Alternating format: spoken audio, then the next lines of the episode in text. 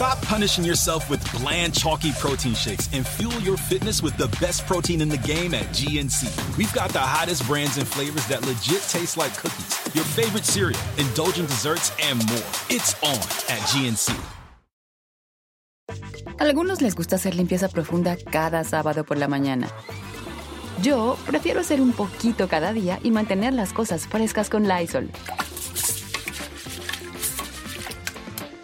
El limpiador de inodoros de Lysol ofrece una limpieza 2 en 1 al desinfectar el inodoro y el cepillo y eliminar el 99.9% de virus y bacterias. No solo limpies, limpia con Lysol.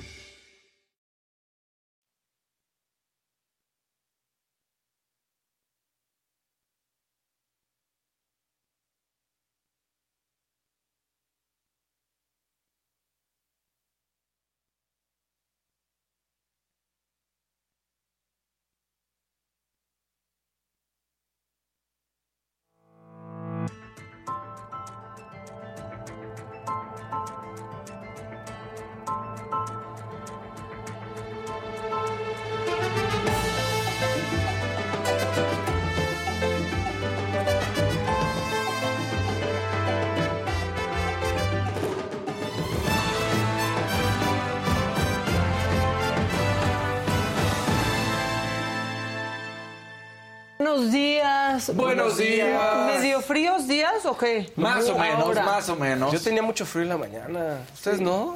No, hasta ya se volvió a murmar Fausto. Sí, sí. Del frío. No, no, no, es un- Pues no sí. salgo. Oigan, y ayer este hubo un temblor local, ¿vieron? En, No. Este en Polanco, Polanco, no, en Polanco. se sintió hasta la Roma de 1.5, no sé, estos temblores hipsters que ahora dan, este, que van como ahí por alcaldías. Va, Este, exacto. Sí, bien raro, pero bueno, pues a todos los que ya se están uniendo ahorita con, con nosotros, este va a estar bueno el programa, la verdad es que va a estar bueno, tenemos un buen programa preparado para ustedes. Griselda, buenos días, Angélica, Jesús, Loli, Isela, Ballín, Susana Ibarra, Magda, todos los que ya están conectándose desde ahorita. Pues bienvenidos, qué tempraneros. Este, compañeros, ¿ustedes cómo están? Bien, muchas gracias. Este, sí, como decimos la lluviecita ayer, refresca también un rato porque ya estaba Y el calor. Sí, a los sí, que sí. manejamos, Ese es ¿no? el problema, ¿no? Sí, sí, ese es el problema. Parece. Pero bien, bien, hasta eso tranquilito. Parece que llueve ribotril luego, ¿no? Sí. O sea, en serio, las primeras gotas y ya pierden la habilidad. la velocidad de algo manejar. pasa. Sí, sí. Y está bien bajar la velocidad Eso cuando sí, está lloviendo, pero... pero- no bajar la velocidad mental, eso es lo que no está bien. Pero bueno, a todos los que ya están conectándose, qué bueno que ya están aquí. Griselda dice, yo creía que me había mareado y era temblor local. Sí, sí, la verdad es que... Temblor local. qué Sí, raro. pues así está pasando. De repente distintas alcaldías reportan movimientos. Este me dio risa porque decía epicentro, Mazarique y Mariano Escobedo.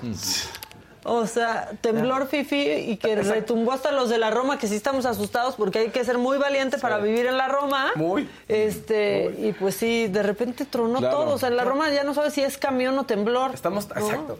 Estamos tan polarizados que ya, en, ¿no? Al rato Iztapalapa, para nosotros también nuestro temblor. Sí, también queremos nuestro temblor, también queremos. Claro, los de Xochimilco Claro, también, claro, pero que no claro. esté en Tlalpan ni en Tlalpan, no, Xochimilco. Xochimilco.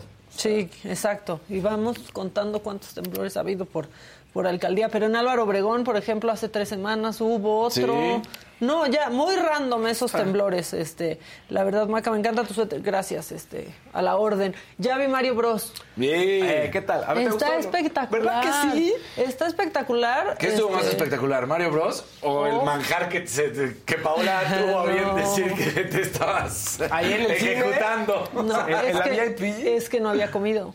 Es que no había comido. O sea, si uno va al cine a comer, pues come. Échale un cale a la No, historia nada sea, más para ver, para ver lo que... Solo era pizza y unas boneless y unas palomitas, pero pues tiene que haber palomitas. Sí. No, está padrísima. Está. Este, ay, me gusta que ya hayan cambiado. Esto no es spoiler, pero esa narrativa de que la princesa, Ah, claro. este, Piches no podía, pero Hacer ni hablar. Casi era como una muda, una tontita que solo estaba secuestrada esperando a que la salvaran todos los Un demás. plomero, o sea, nada, a que la salvara el, el- el plomero.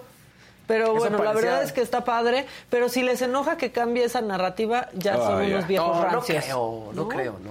¿Quién sabe? Pero sí, oye, nunca esa- sabes, nunca el origen ¿Qué sabes. de tal de cómo? Ya no necesita Sí. para sobrevivir la princesa. El origen de esa historia parece más película porno, ¿no? El plomero la va a rescatar a la princesa. Exactamente, sí, ya, ¿Qué ya- pasa? ya, no, quiten eso, en serio, yo ya vi que están pasando eso, quiten eso, quiten eso, Mira, no, y mira, por solo, mira, mira, mira. a ver, uno no había comido, ¿por qué ponen bowls, eso? una pizza, unas palomas Oigan, grandes. pero no, no están contando, éramos cuatro personas.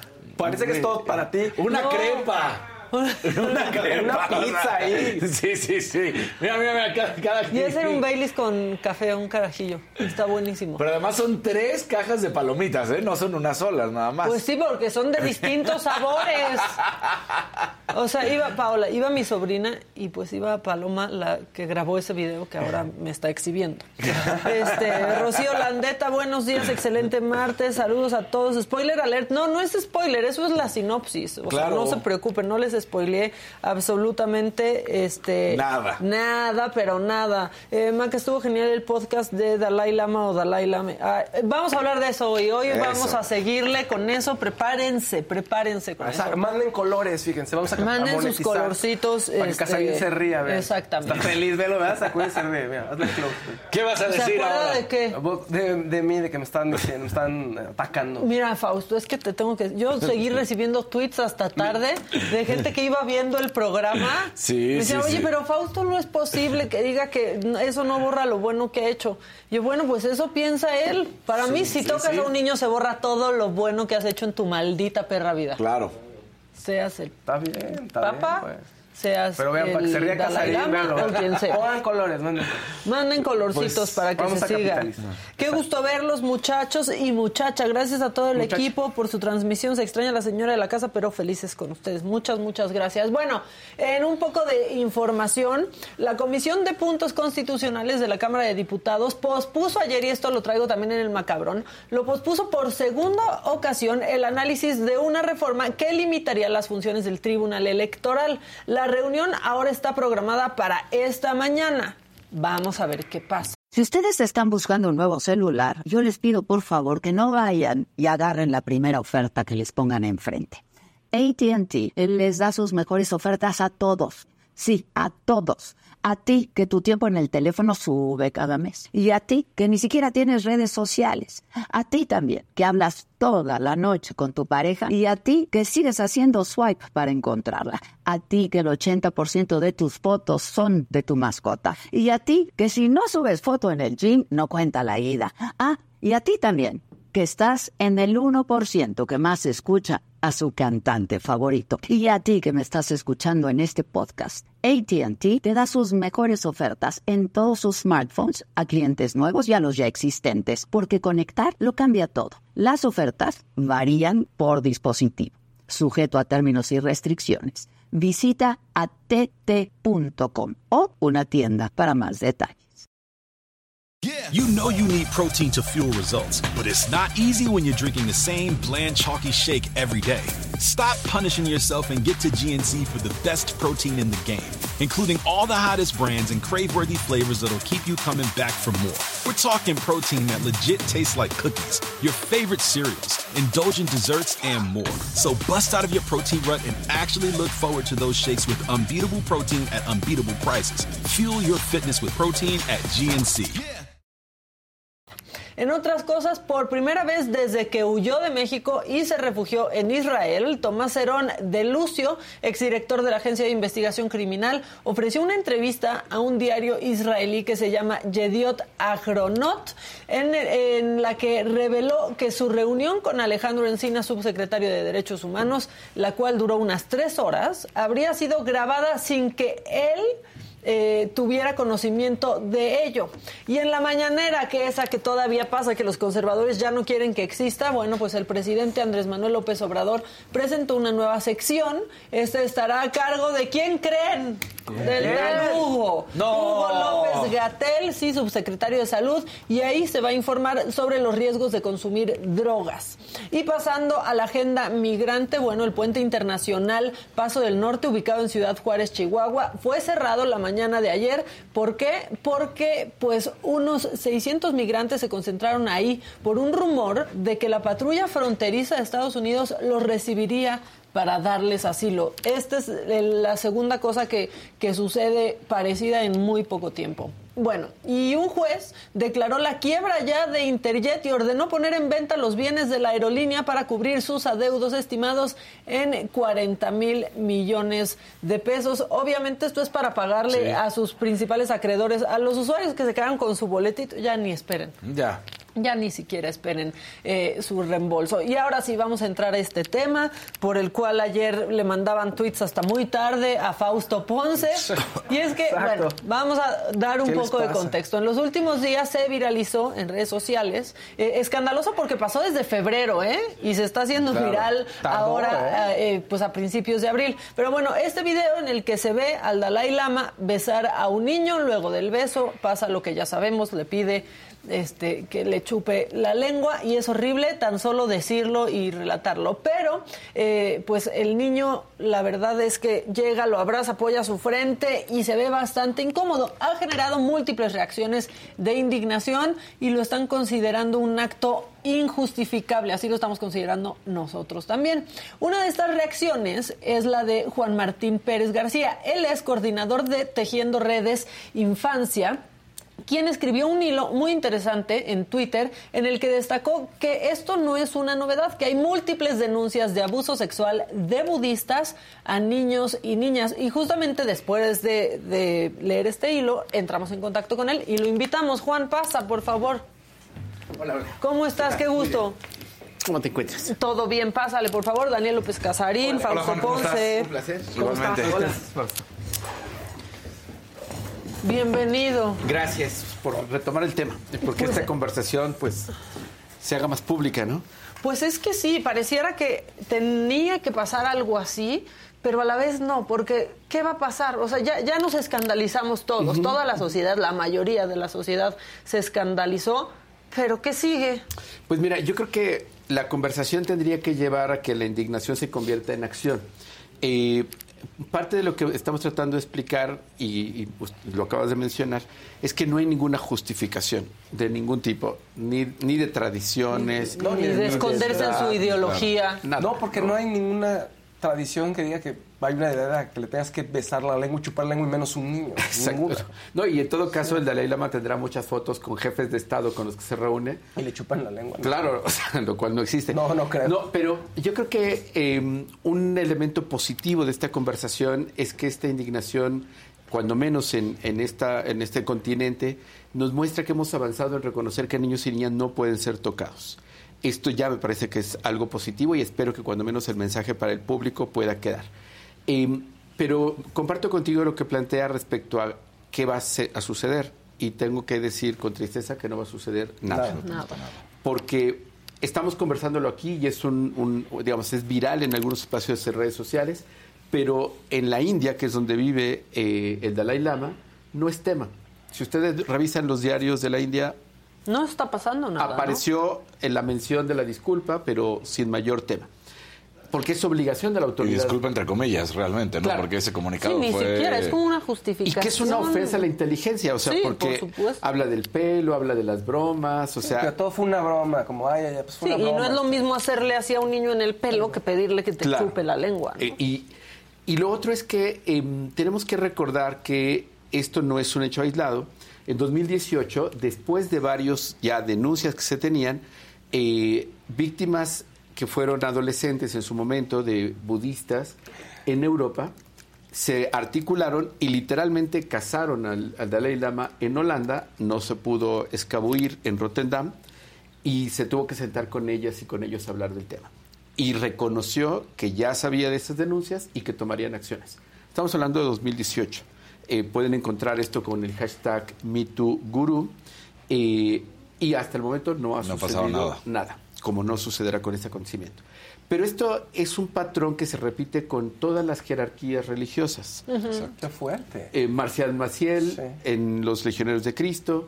Eh, hay investigaciones y una posiblemente una deuda millonaria en los Estados Unidos para la Iglesia Católica de más de 200 sacerdotes pederastas en Baltimore. Exacto. Sí, lo que sacó la película famosa, el diario, todo lo que pasó en Boston. Eh, el Vaticano ha tenido que reconocer y creó una comisión especial para este tema, que tampoco ha pasado nada. Y Juan Pablo II quedó como el gran encubridor. Exacto, Él ¿no? sabía. Sabía, y, y Claro. bueno, todos los En movimientos Irlanda también les movió el, el orgullo nacional, que era la religión católica. Y tenemos movió. a la Iglesia a la Luz del Mundo con Nazón Joaquín protegido eh, aquí en México. Por políticos, Por inclusive. políticos, pero detenido en los Estados Unidos y con una sentencia bastante negociada de 16 años hasta ahora. Esperemos que no sea tan así. Bueno, lo que Tan estamos noble, viendo, ¿no? La- exacto, son tres cosas que se repiten como patrón. Las jerarquías religiosas de cualquier tipo se convierten en esferas de poder y de dominación sobre las personas de cualquier tipo. Los niños y las niñas terminan siendo objetos de deseo. Así, literal. Así es. Qué horror. Y esto, además que no es nuevo, en esta lógica de complicidades que se dan frente a alguien que tiene poder, nos estamos acostumbrando todas y todos a que una persona de poder es impune para lo que sea.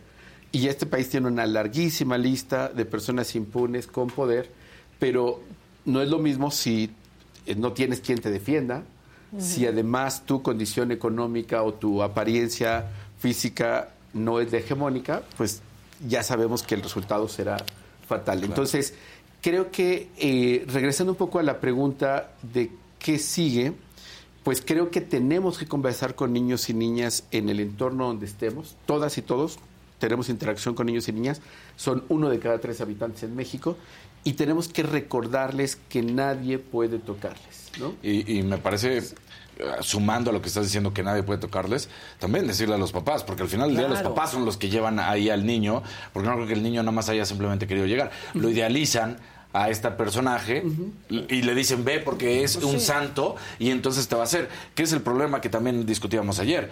Él ni siquiera piensa que está haciendo algo mal. No, no, no. Porque él cree que es divino, él cree que está por encima de las leyes del hombre y entonces No, piensa pues que su literal que es la reencarnación la de Buda. o sea, y entonces, es que en serio, piensa eso, está seguro de eso, toda su legión, ¿no? Está segura de, de que es ello exactamente también. el patrón que han tenido las víctimas. Si nosotros vemos o leemos los materiales o escuchamos a las víctimas de Marcial Maciel, es exactamente la vivencia, lo que acabas de plantear. Tienes a una figura de poder frente a ti que incluso las familias tendrían que sentirse agradecidas de que los tocaron, ¿no? Claro. Claro. Así, así de, de- de- de, eh, complejo y de fuerte es el tema. Por ello es que nuevamente tenemos la necesidad que ayudar a que las personas puedan entender y diferenciar que la violencia sexual o el abuso, como este caso concreto, tiene un nombre. Claro, porque y es- mencionarlo como tal. Eso es abuso. O sea, sí se identifica como abuso. Eh, eh, hay tres elementos básicos para definir abuso. Es una La en relación de en poder. posición de poder. Poder. La edad, La ¿no? edad. O sea, 87 años frente a 9 años y la vulnerabilidad del niño. El video es muy evidente, como lo mencionabas, la incomodidad. El niño se echa para atrás, hace qué? todo el esfuerzo para... Porque el Él beso. insiste y- y lo jala, de- desde el puro beso en la boca. El beso y el Que se nota que el niño no quería, por supuesto, en ningún momento. Y después que le hace aquí, aquí, no, no, aquí, aquí, no, que te. Desde la ahí lengua, ¿no? O sea, debería de haber. Y el elemento de la lengua, el beso, son elementos universales que son, sex- son están relacionados con la, intimidad. O sea, Exacto. Y creo que además eh, lo que destacas, eh, que es otro elemento, que es el, el forcejeo. Claro. Y el niño al final coloca su frente para, para no tocar la lengua y es va por un abrazo de una deidad, de una reencarnación y termina siendo víctima de un acto de violencia. Y ahora estamos hablando de este personaje adulto y de la impunidad, pero la conversación pública no está hablando del niño y de la vivencia y lo que le va a marcar a ese niño, porque ahora es objeto de humillación global. Está siendo revictimizado, ¿no? Entonces, Porque- ya, ya hemos hablado del tema, ahora quizás debemos de invitar al público a que baje sus videos. O sea, Sí. ya no es pertinente, ya no es útil, quedará ahí. Y yo sé que ya se ha realizado y es niño millonario, tapada. claro. eh, que lo han hecho muchos ¿no? medios Sí. afortunadamente, pero que nos trae eh, eh, necesariamente al, al debate de que hablemos de niños y niñas víctimas, de cómo esto se viraliza y que tendríamos también que tener cuidados de cómo nuestra indignación la manejamos y llevar ahora la conversación hacia las infancias, porque estamos hablando de este niño concreto, de este personaje, pero tenemos muchísimas infancias víctimas que no están siendo escuchadas en Ah, esta realidad. Ahora, y también como pues estas partes, ¿no? Estas áreas ultraconservadoras que existen, que están decidiendo concentrarse en que un niño no vea un show drag, ¿no? O que, o que están diciendo y afirmando que se están operando a niños, cosa que no está Claro que es pasando. ¿Por qué no fijarnos en lo que sí está pasando? O sea, sí hay familias enteras que dejan a sus hijos con los ojos cerrados a un padre de la Iglesia Católica o a uno de la luz del mundo o a algún este Budista. budista, ¿no? Sí están pasando eso y todo escudado en la fe. Sí, y hay que tener presente que los datos que tenemos disponibles nos muestran que 8 de cada 10 casos de abuso sexual suceden en contextos de protección. Familia en primer lugar, eh, por supuesto iglesias, centros deportivos, y son personas que el niño o la niña tiene confianza, porque así le hemos enseñado. Claro. Sí, los centros Sí. deportivos, ahorita que lo mencionabas, también es brutal cómo se No, abusa de claro, mucho- en todo ello hay. Claro, el contacto entrenador, los, los doctores que ven a los, ¿no? Que revisan las atletas, a las mujeres. ¿Por qué no concentrarnos Ojalá, en y eso, no? las, En cosas claro. que sí están pasando. Nadie está operando niños en contra de su No, no, no, voluntad. no, eso Nadie es- está ni siquiera medicando niños. no está pasando. Esto sí está pasando. Hay niños siendo abusados por gente que quizás son amigos de sus papás, que tienen toda la Ah, confianza sí, de su claro. familia. De- es más, puede haber adultos que fueron abusados por un amigo de la familia y ese adulto hasta hoy no se los ha dicho y comparten mesa con él. Es, es el secreto de familia Sí. que se sigue viviendo. Sí, yo creo que tenemos que eh, ponerle el nombre, y esto fue un acto de abuso.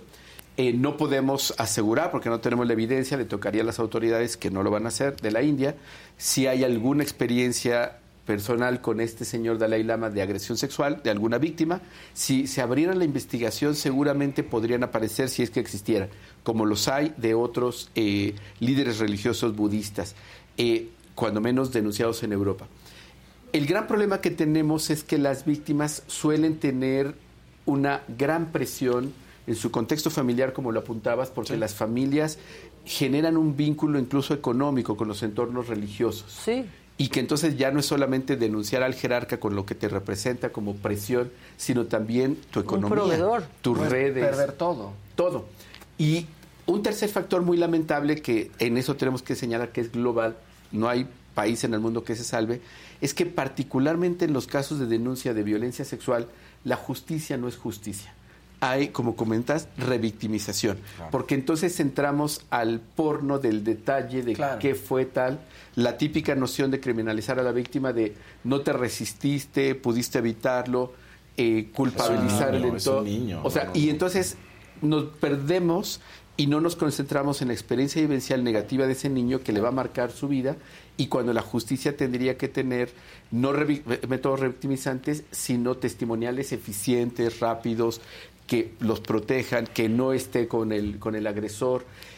Lamentablemente esto en todo el mundo es un gran pendiente. Hay pequeños avances, experiencias que llevan entonces a que insistamos en denunciar, pero al mismo tiempo avisar a las personas que tengan pues como mesura de no esperar la gran justicia, que no, no Híjole, llegará. Qué fuerte. Es muy terrible. diciendo. Sí, o sea, por eso la gente, en- en mujeres principalmente, les cuesta tanto trabajo hablar. Porque, oye, güey, levanto la voz, ya lo hice y de pronto, mira tú, tal por cual. No, pero tú ¿por qué eres así, ahora? pero tú anduviste con tal. E- Eso sucede. Y la verdad es que también creo que se nos olvida, ¿no? Los que nacimos con el privilegio de una familia que te enseña desde chiquita o desde chiquito. No te pueden tocar, Tocar. no te pueden hacer esto. Y sabes que, que te crean. Exacto. Que Porque eso que pensamos que es básico no sucede en todas las familias, porque hay niñas y niños que dicen es que mi tío tal, es que el padre tal, es que eh, X persona, y la mamá no le cree, estás mintiendo, se enojan, ¿no? Y entonces se les arruina la vida. Porque lo primero que hacen es dudar del niño. Es como, Exacto. mira, tenemos que ir a lo más básico Es que es de todo, fantasioso. que es cuando, eh, en mi caso pasa con, con mi familia, ¿no? Cuando de repente llega mi sobrino y le, quieres dar un beso como normalmente le doy un beso a mi hermano o a mi papá o a mi mamá y de repente ese día no te quiere dar un beso, pues adelante, no pasa nada, le terminas haciendo en la cabeza, le mueves el pelo, le das la mano, te da un abrazo. Si no te quiere dar un beso, no tienen por qué darte un beso los niños, no están obligados a hacerlo y tienen que aprender, por supuesto, los adultos a respetar eso. No es de ven y no, o sea, no. Es que fíjate, tocas un elemento que es de carácter cultural. Estamos construidas y construidos en que el mundo adulto es el que tiene el valor y la prioridad. Entonces, yo adulto deseo eh, tocarte eh, y puedo, como tú eres objeto de propiedad familiar, eh, lo hago. Ah, Ya no sucede tanto, afortunadamente, o en muchos segmentos ya no, pero en algunos. Recordarán quizás o habrán visto incluso esto quedaba registrado en películas y, y- y demás eh, eh, novelas y todo, de el niño literalmente pasado como pelotita y objeto Sí. de abrazo y de beso bueno. y de jalarle los, los Los cachetes cachetes, y todo. sí. Y era un tema que al final le estamos transmitiendo al niño la noción de que no decide sobre tu cuerpo, decide otra persona adulta. Y después viene la sorpresa, pero ¿por qué no me avisaste? ¿Por qué te dejaste tocar? Pues porque fue lo que Tú me me pasas enseñaste. con- ¿no? O sea, ¿no? ves a tu tío, al que trae los dulces, al que es buena onda, que siempre es cariñoso, pero termina siendo el abusador. Porque es muy diferente un salúdalo, salúdalo. O sea, es- eso es dale, educación un beso, decir. dale un beso a tu "Ah, tío. ah, dale un beso. Dale O sea, es di hola. Ya, Exacto, eso es ¿tú todo. saludas? Tú saluda, Sí. saluda. La otra ya es, como bien dices, abrázate y dale, y aquí está el dulcecito por el beso. Pues no, espérame. Exacto. Ah, eso, sí. Y, y un elemento central que, que ju- juega mucho en este patrón de, de- de violencia y de abuso es que los niños y niñas pueden tener confusión respecto a los roles. Acabas de mencionar eh, los besos y particularmente la lengua está asociado con un tema de intimidad, Claro. ¿no? Ahora, si papá y mamá besa a los niños en la boca, es algo que tenemos que problematizar y cuestionar. Claro. Porque la evidencia nos dice que los niños, además que están en una etapa distinta, pueden confundirse. Porque decir, a ver, yo veo que papá y mamá se besan, me besas, pero ustedes además hacen otras cosas. Y entonces el niño o la niña reproduce eso mismo con sus compañeritos de escuela que no se besan con sus papás y eso ya trae complicaciones y el niño o la niña puede ser considerado como agresor. Claro. Y entonces le estamos generando un conflicto que no es. Entonces, recomendación a quien nos ve, si todavía alguien lo sigue pensando, no se besa a los niños y a las niñas en la boca, porque esto es un tema que queda en el mundo adulto. Y central, como planteabas, es distinta a la cortesía de la educación de saludar, que lo puedes hacer a lejos y con una seña, a que te tengan que tocar. Y llegamos al punto que planteabas hace un ratito respecto a la educación sexual integral. You know you need protein to fuel results, but it's not easy when you're drinking the same bland, chalky shake every day. Stop punishing yourself and get to GNC for the best protein in the game, including all the hottest brands and crave-worthy flavors that'll keep you coming back for more. We're talking protein that legit tastes like cookies, your favorite cereals, indulgent desserts, and more. So bust out of your protein rut and actually look forward to those shakes with unbeatable protein at unbeatable prices. Fuel your fitness with protein at GNC. A algunos les gusta hacer limpieza profunda cada sábado por la mañana. Yo prefiero hacer un poquito cada día y mantener las cosas frescas con Lysol. El limpiador de inodoros de Lysol ofrece una limpieza 2 en 1 al desinfectar el inodoro y el cepillo y eliminar el 99.9% de virus y bacterias. No solo limpies, limpia con Lysol. Si no hablamos de educación sexual integral, vamos a seguir escuchando a estas personas que no fueron educadas sexualmente y que creen que cuando hablamos de sexualidad es hablar de genitales. Es muy interesante en redes sociales cuando hablas del tema y te saltan los hate, ¿no? De estos pervertidos que quieren que no sé qué. A ver, Sí. precisamente tú eres mi demostración de que necesitamos educación sexual integral, porque no has entendido que, la educación no sexual ver, sí. Tiene rangos de edad. Ah, claro. Con niños pequeños y niñas pequeñas vas a explicarles sobre su cuerpo, sobre sus eh, zonas Nunca toque tu zona privada. Ya. Ni aquí, ni Listo. acá, ni acá. Con niños y niñas un poquito más grandes puedes empezar a hablar de otros temas y quizás cuando el niño o la niña esté listo y sea su momento, hablará de eh, coito y otras cosas.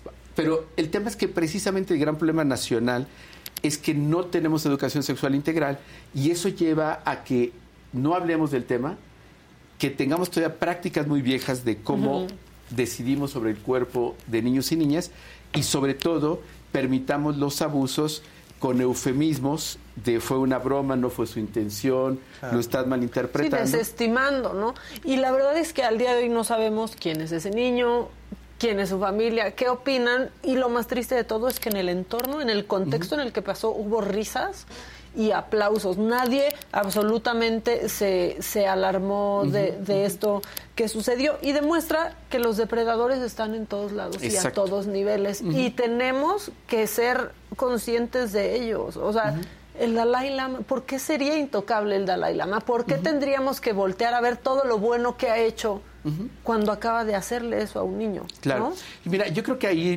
vienen los debates necesarios.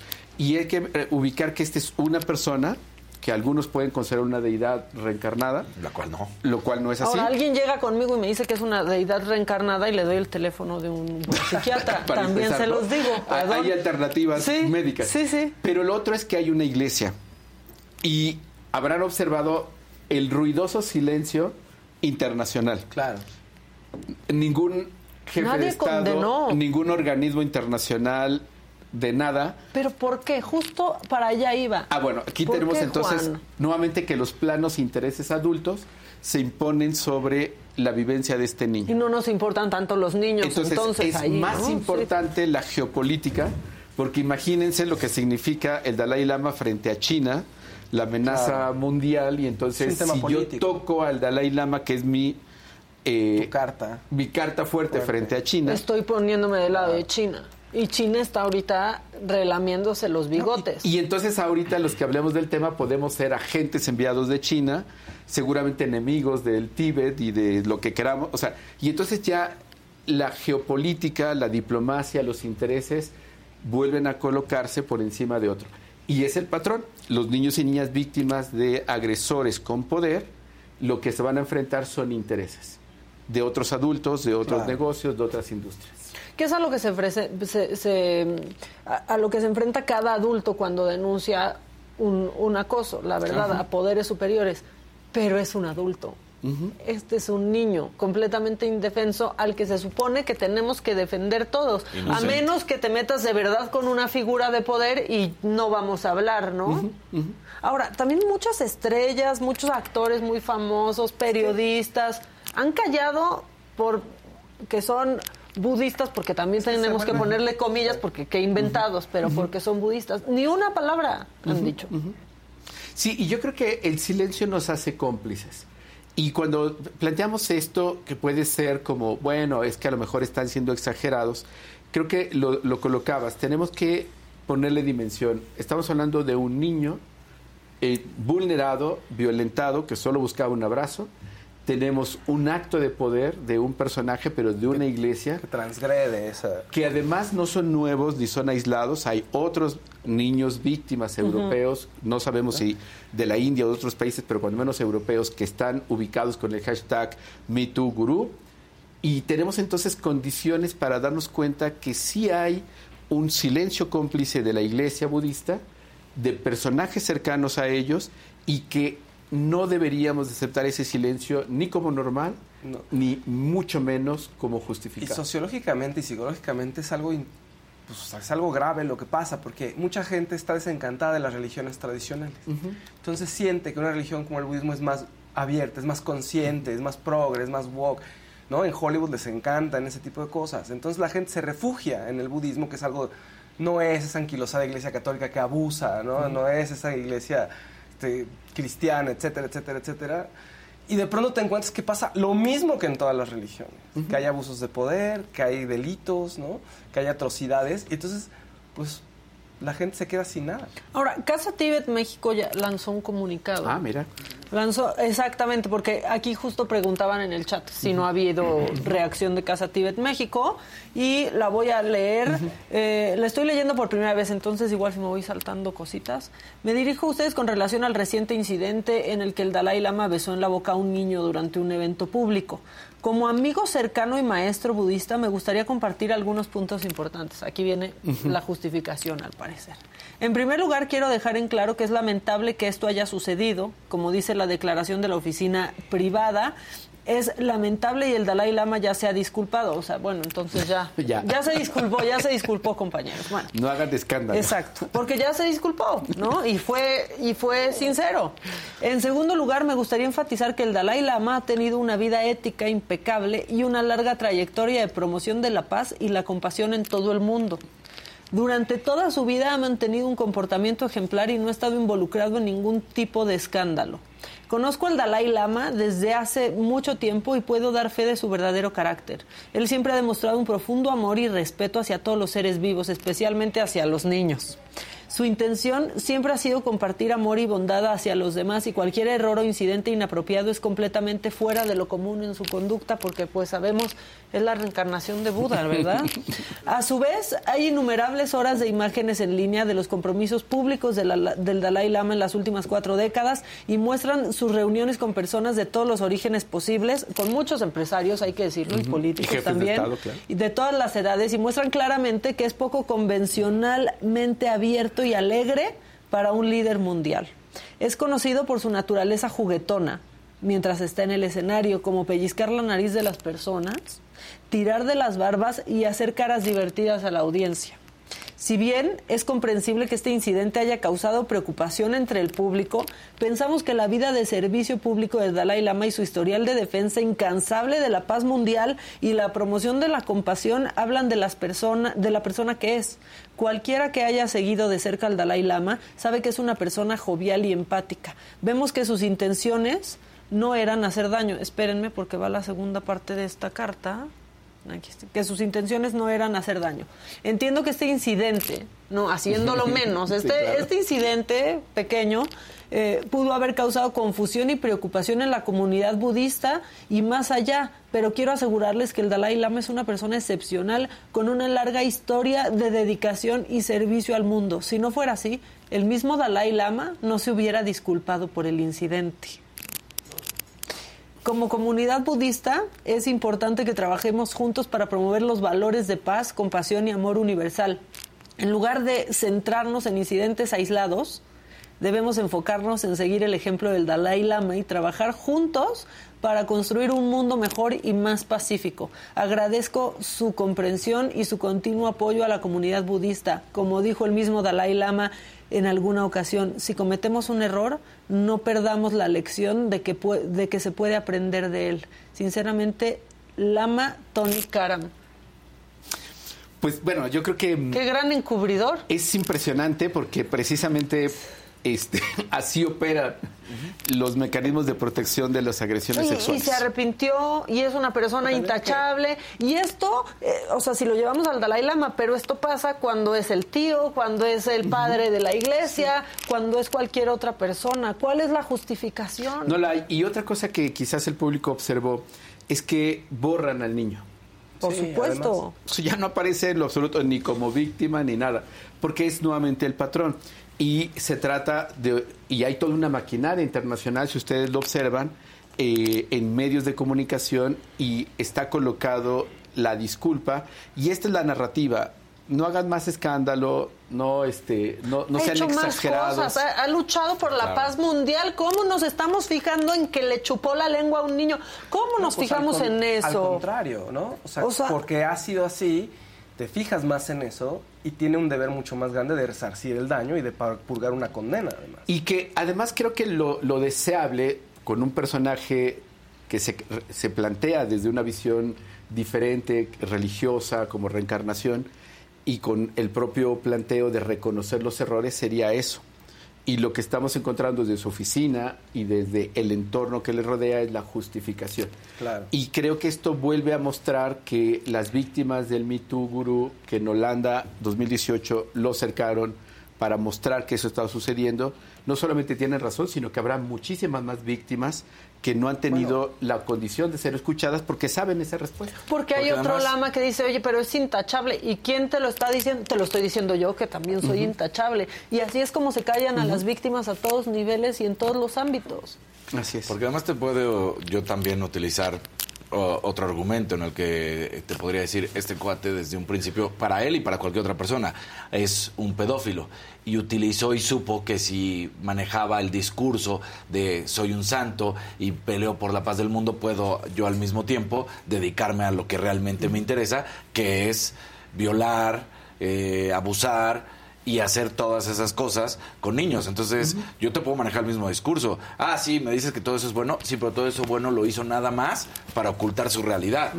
Y esto es lo que está haciendo. Este es el verdadero hombre que ves detrás, pero el que te enseña en la imagen es para que no caiga ningún castigo sobre él.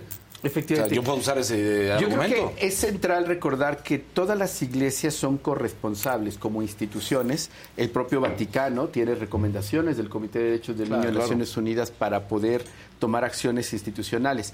Y lo que hemos insistido en todo caso es que son las autoridades civiles las que tienen que tomar la investigación. Nosotros no estamos asegurando que ocurriera una agresión sexual, hay un abuso pero se tendría que investigar si es que hay otros elementos que sí podrían señalar que el Dalai Lama hubiera agredido sexualmente a otras personas, pero eso no lo sabemos. Sin investigación será muy, muy complicado tener más, más elementos para esto. Lo que ahora sí sabemos es que la iglesia budista está operando para limpiar la imagen, para minimizar el hecho y para seguir revictimizando a este pequeño. Sí, tome su curso en borrarlo, que, no, que no exista. Ahora, y tampoco podemos ocultar que muchos de los hechos más lamentables de la humanidad han sido escudados en la religión Así y es. se han aprovechado de sus fieles. Y el budismo también tiene esta parte que es tan espiritual, que ven la muerte como un pasito nada más para seguir con, con la vida, que también han sido sangrientos, ¿eh? Justamente porque pues si te mueres trasciendes, te voy a ver en el otro lado, ¿no? La verdad, eso ha sido también el budismo. Sí, sí, sí.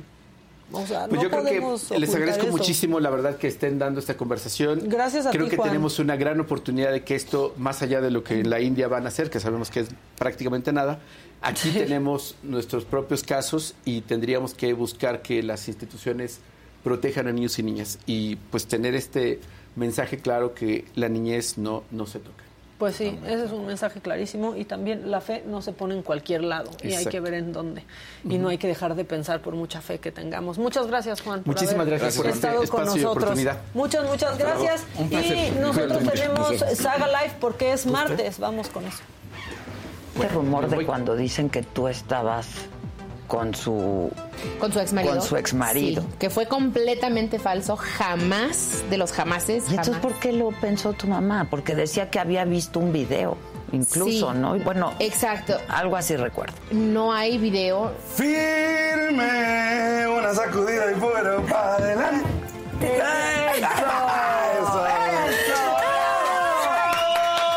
¿No te sorprendió el presidente hablando de ti? Sí, totalmente. O sea, ¿qué dijiste? Pues, ¿qué pasó? Es que yo creo que para que te mencionen tiene que haber pasado algo o muy grave o, o muy bueno como, Como el Oscar. Ganaste un Oscar. Ah, pero ahí sí no, ¿verdad? Sí, ahí sí no. Ahí sí nadie te habló. Fíjate, fíjate, fíjate. Si me echo un soplado, me sale con premio. Si voy a hacer del 2, resulta que no hay papel. Si voy a tirar el miedo, está ocupado el retrete. Mejor me agarro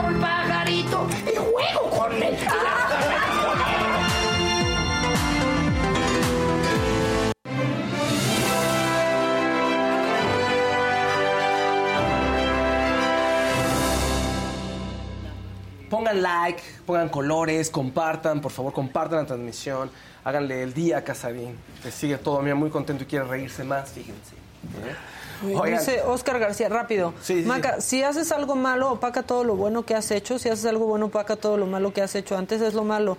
¿Es lo malo más poderoso que, el- que lo bueno? Bueno, lo que pasa es que hay niveles, ¿no? O sea, para mí esto sí opaca todo lo Claro. que ha hecho el Dalai Lama en su vida. Absolutamente todo. Si hubiera sido porque no se tomó una foto con un niño, o- hubiera Gracias. sido otra cosa. Te viene. ¿No? Pero esa es mi opinión. Ya.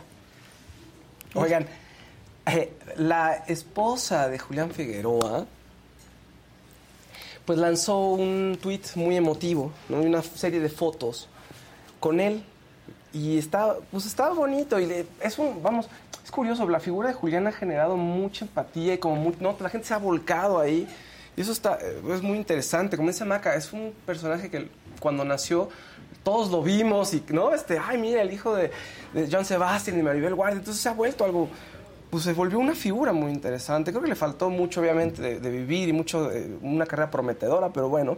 Entonces su esposa dice, te amo siempre, estás en un, en un lugar eh, mejor junto a tu papá, me dejas con el corazón partido en mil pedazos, pero con muchos recuerdos felices y muchas risas. Vuela alto, amore. Eso es lo que dice ella. Tienen un hijo, bueno, de cinco años, que, o sea, que, so- que queda con ahí, este, sin su papá. Eso me conmueve mucho, perdónenme, porque como unos papás me, me- me reflejo mucho en los chiquitines. Entonces, bueno, pues ahí hubo más cosas que pasaron ayer. O sea, es impresionante la cantidad de periodistas que estuvieron fuera de la casa de Maribel Guardia desde la noche haciendo guardia, como sopilotes. Sí, perdón, compañeros, pero, pero está feo. O sea, Yo no creo que como sopilotes. ay, en la noche, Maca, o sea, No, ya pues yo creo que está, eh, trabajan para hacer una cobertura y creo que de verdad fueron bastante respetuosos también. Este, No sé. algunos pues sí querían platicar, pero pero incluso José Manuel Figueroa, por ejemplo, se bajó a platicar con ellos, se portó ¿no? muy bien, Ellos sí. han estado ahí trabajando. Este, no sé ni dónde estén yendo al baño, ni qué están comiendo, Claro. ni qué están haciendo. Están cumpliendo con su chamba. Creo que han sido respetuosos, pero están cubriendo una noticia. Creo que sí, La verdad, creo que, yo no pienso que como yo creo que habría que transformar un poco las cosas de cómo se dan ahora, pero bueno, perdón, estoy siendo muy injusto. Eh, Imelda Garza es la esposa de Julián y es cantante, entonces estaba siendo un poco injusto con ella de mencionarla como la esposa. No, ella tiene una carrera también y, y pues le mandamos un, un gran abrazo. Tenemos imagen, ayer pasó algo justo en el, en el tema de los periodistas afuera de la casa de Maribel Guardia con Olivia Collins y Mónica Castañeda. Entonces, te, sí, digo, podemos pasar los videos ahí, Lili, este, sin audio no son, o sea, no, no- no es relevante, pero bueno, ahí podemos ver cómo está la gente, no la dejan pasar y eh, pas- llega Olivia Collins, ahí llega Olivia Collins en la noche, que es muy amiga de Maribel Guardia, entonces llegaron desde la noche. No sé, este, estuvo Es de las pocas que pudo pasar, ¿no? Sí, es su Sí. amiga íntima, digamos, ¿no? Sí. Entonces, a veces en la noche va llegando y pues va a ver a su amiga, porque todo esto, ¿no? Este ocurre en el domingo. Entonces, en la madrugada del domingo. Entonces, bueno, llega en la noche, después la vemos, mira, aquí afuera, está intentando entrar a la casa de nuevo, y mira, ahí está Mónica Castañeda haciéndose palabras con la hija, la hija la agarra del cuello, y la gente empieza a decir, oigan, sin agresiones, sin agresiones, porque pues están queriendo sacar la nota, preguntar cosas y eh, pues reaccionan de una manera muy reactiva No, y bueno, si te agarran, de no, si te agarran ¿no? del cuello. Pues está feo, ¿no? Mira, ahí están los periodistas. Ahora, lo que noche. sí es que ya sabemos exactamente la calle en la que vive Maribel Guardia. Exacto. Eso, sé. eso es lo único. Pero, pues como reportero, ¿tú has reporteado alguna vez? Yo, yo, Yo- sí he tenido que reportear Yo, y, que hacer, y que hacer guardias. Chacalar en la, en la alfombra roja, sí, no me gusta, pero hacer guardias en algún lugar así, ese tipo de, rep- de reporteo, nunca. Pues Yo hasta tienes en el que, aeropuerto me sí, tocó chacaleo. ti- Tienes Chacaleo, que sí. chambear, o sea, no, no estás como buitre ni mucho menos, estás haciendo tu chamba y siendo lo más respetuoso que puedes. Lo único es que hay algunos que sí se sobrepasan, Se ahí sí, ¿no? pero en este caso, pues estás... En la es alfombra roja me ha noticia del mo- tocado. Es la noticia del momento. Sí, pero en la alfombra, hacer- roja, pero pero en la alfombra roja hay una línea Ah, perfectamente ese es muy marcada. fifí, Fausto. No. Sí. Este es un chacaleo. Este es un No. chacaleo donde, pues O sea, sí, sí no me están estorbando, no están no me permitiendo gusta, que, que avancen, que eso no está bien, pero por ejemplo, a mí sí me ha tocado que pues vas persiguiendo hasta el mismo futbolista porque... Quieres la pues, salen- declaración. Salen y entonces lo vas siempre y cuando mantengas un respeto. Así de sencillo. Sí, hay algunos que que, es muy fácil lo de perder en el calor. que no lo hacen. No. Pero pues eh, estás persiguiendo la noticia. En el calor es muy fácil de perder, o sea, en el calor de estar ahí con el... Y si la persona viene un poco sensible, y si la persona no, no está de humor, se vuelve un caos, ¿no? Pero bueno, eh, ahí está la, si- la situación. eh, se veló en el, el- al- las cenizas de Julián en la casa de Maribel Guardia y ahí concurrieron pues, los allegados. Eh, José Manuel Figueroa sí se, se dio el chance de, de salir y de poder platicar, ¿no? Que eso está... eso está Estuvo bien fuerte bien. lo que ¿Quieres- dijo. ¿Quieres? Sí. Ponlo, po- podemos escucharlo, por favor, venga. Te escuchamos, Julián. Gracias. A las gracias a todos. Pésame para ti, José Manuel. Gracias. Gracias, gracias por todas las muestras de cariño a mi hermano, a Julián. Eh, gracias por eh, darle el interés. Eh, gracias también por eh, respetar eh, las decisiones de Imelda y de Maribel hacerle honor a sus deseos. Y este, pues estoy aquí. eh, no, no, no soy eh, la persona adecuada para ser el primero en hablar. pero definitivamente sé que están aquí afuera, está lloviendo. Y, este, voy, a, voy a tratar de ser lo más breve y lo más correcto. José Manuel, ¿cómo está? Cállense, por favor. Maribel es una mujer que hoy en día, hoy la admiro más que nunca. Es una mujer eh, madura, está pasando un momento, un momento que lo veo. Nuevo, que soy mi madre, en alguna ocasión, eh, la veo con unas convicciones y unas ideas preciosas, hermosas, Eh, sabe, eh, le das gracias por haberme eh, dado un hermano tan bello, tan, tan lleno de luz y tan, tan de tanto corazón. Bueno, ahí Es el tercer hermano de José Manuel Sí, Figueroa sí. que muere. Híjole, está. Bueno, de- de- qué triste. Una, un saludo, eso suena horrible. Ni siquiera nos conocen, pero bueno, un saludo a la familia, ¿no? Sí. ¿Qué más? No, ¿Qué pero más? ¿Qué y, más? y otra, Condolencias. Condolencias. o otra sea. cosa, digo, porque la nota iba siendo de llegó tal y no la dejaron pasar, llegó tal y no lo dejaron pasar. Este, pues la verdad es que creo que Maribel muy bien en que quería estar solamente Pues sí. con la familia que tenía que ser, ¿no? Con sus muy, muy, muy cercanos. Vuelves a lo mismo, no estás obligado a recibir a, A nadie, A nadie. no, y aparte en ese momento, en serio, ves todo como en cámara, cuando se muere un familiar, o sea, estás como en otra dimensión, ves Hay todo como en cámara lenta, pero aparte todos quieren llegar a platicar contigo por, Sí. por buena onda, por estar contigo, pero tú ni siquiera estás escuchando, tú estás, Estás como adormilado. en como- otro. Está raro, sí. sí, se vuelve muy raro. Ya habrá tiempo para eso, ¿no? Después, porque aparte sí, amigas muy queridas por Maribel, o sea, Yadira Carrillo, Carrillo Lorena Herrera Lorena no pudo Herrera. entrar, Violeta Isfel, que es su compañera en Lagunilla, En la- mi en Lagunilla, barrio. mi barrio. Sí, exacto, que se quedaron ahí. Vimos ahí en las imágenes de Lorena que la gente, los periodistas la agarran afuera de la casa, pero no puede pasar, ¿no? Pues en fin, eh, ahí está, eh, pues un abrazo a la familia, ¿no? Y en otros temas, fíjense que Shakira, pues lanzó un comunicado pidiendo también respeto. O sea, lanzó un comunicado pidiendo respeto. ¿Por qué? Porque ahora en esta nueva etapa de su vida, que se muda a Miami, pues pide respeto para sus hijos y que no los estén siguiendo fuera de su casa, ¿no? Este, que no estén esperándolos en la noche, que no estén en las puertas del colegio.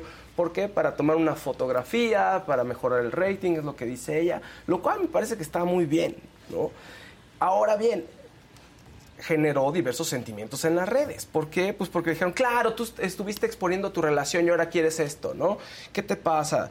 Y hubo gente que sí la apoyó, ¿no? Por ejemplo, hay comentarios que dicen, parece lo mejor, eres una muy buena madre y uno siempre quiere lo mejor para sus hijos. Ojalá los medios lo entiendan, son niños, ¿no? Eh, Pero hay gente que dice, con el debido respeto, una madre protectora de la salud mental de sus hijos no contribuye con letras y canciones a su desbalance. ¿O acaso los chicos viven en una burbuja? Soy madre y para mí, primero mis hijos. Eh, no olvide que, que ellos aman a papá y mamá. Eh, lo hubieras pensado cuando atacaste y sin parar a su padre. Congruencia, Shakira, congruencia. Bueno, pues por eso se debe ser más prudente, dice alguien más, cuando se tiene hijos y no dejarse llevar por las emociones. Y le pone signo de- de dinero, ¿no? Porque las mujeres no lloran, las mujeres facturan y por querer facturar no se pensó en la salud emocional de esos niños. Primero los niños, eh, dice primero los niños y es- después el mundo, Mishaki, así le dice. Creo que su petición ha llegado un poquito tarde. Si el padre no respetó eso, ¿qué espera de los periodistas? Ay, Ay, Shakira el juicio sigue. sumario. Oigan, y aquí el chat piensa que nos estamos peleando Daniel y yo contigo, Fausto, y te están ahora defendiendo muchísimo. Nadie nos estamos peleando No, con nadie. no pasa nada. Nos queremos mucho, ¿eh? Nos Sí. llevamos bastante bien. Y se da eso que... Mira, Daniel, me pongan con los no me hacen caso. Yo ya nada más se Sí. río, ya, ya, ya, así como, bueno, está bien. Qué feo que sean así con Fausto. Otra vez piensan que lo tenemos preso en contra de su ¿Qué voluntad. te, qué te En- hicimos, en siempre, Daniel. Tú ¿Solo porque no chacaleaste en, en tus inicios? No, ¿Solo por eso? Bien No, fifí. Bien bueno, fifí, sí. Nosotros exacto. haciendo sí guardia. No, yo sí y la peor es la del aeropuerto. Yo sí. porque estás... Yo sí reporté cosas más, o sea, investigar aquí, entrevista acá, hacer... Sí, no, no, eso me lo salté. Gracias a Dios, fíjense. No cubrí nota roja tampoco, Oigan, y a aparte Dios. no estar de acuerdo no es atacar.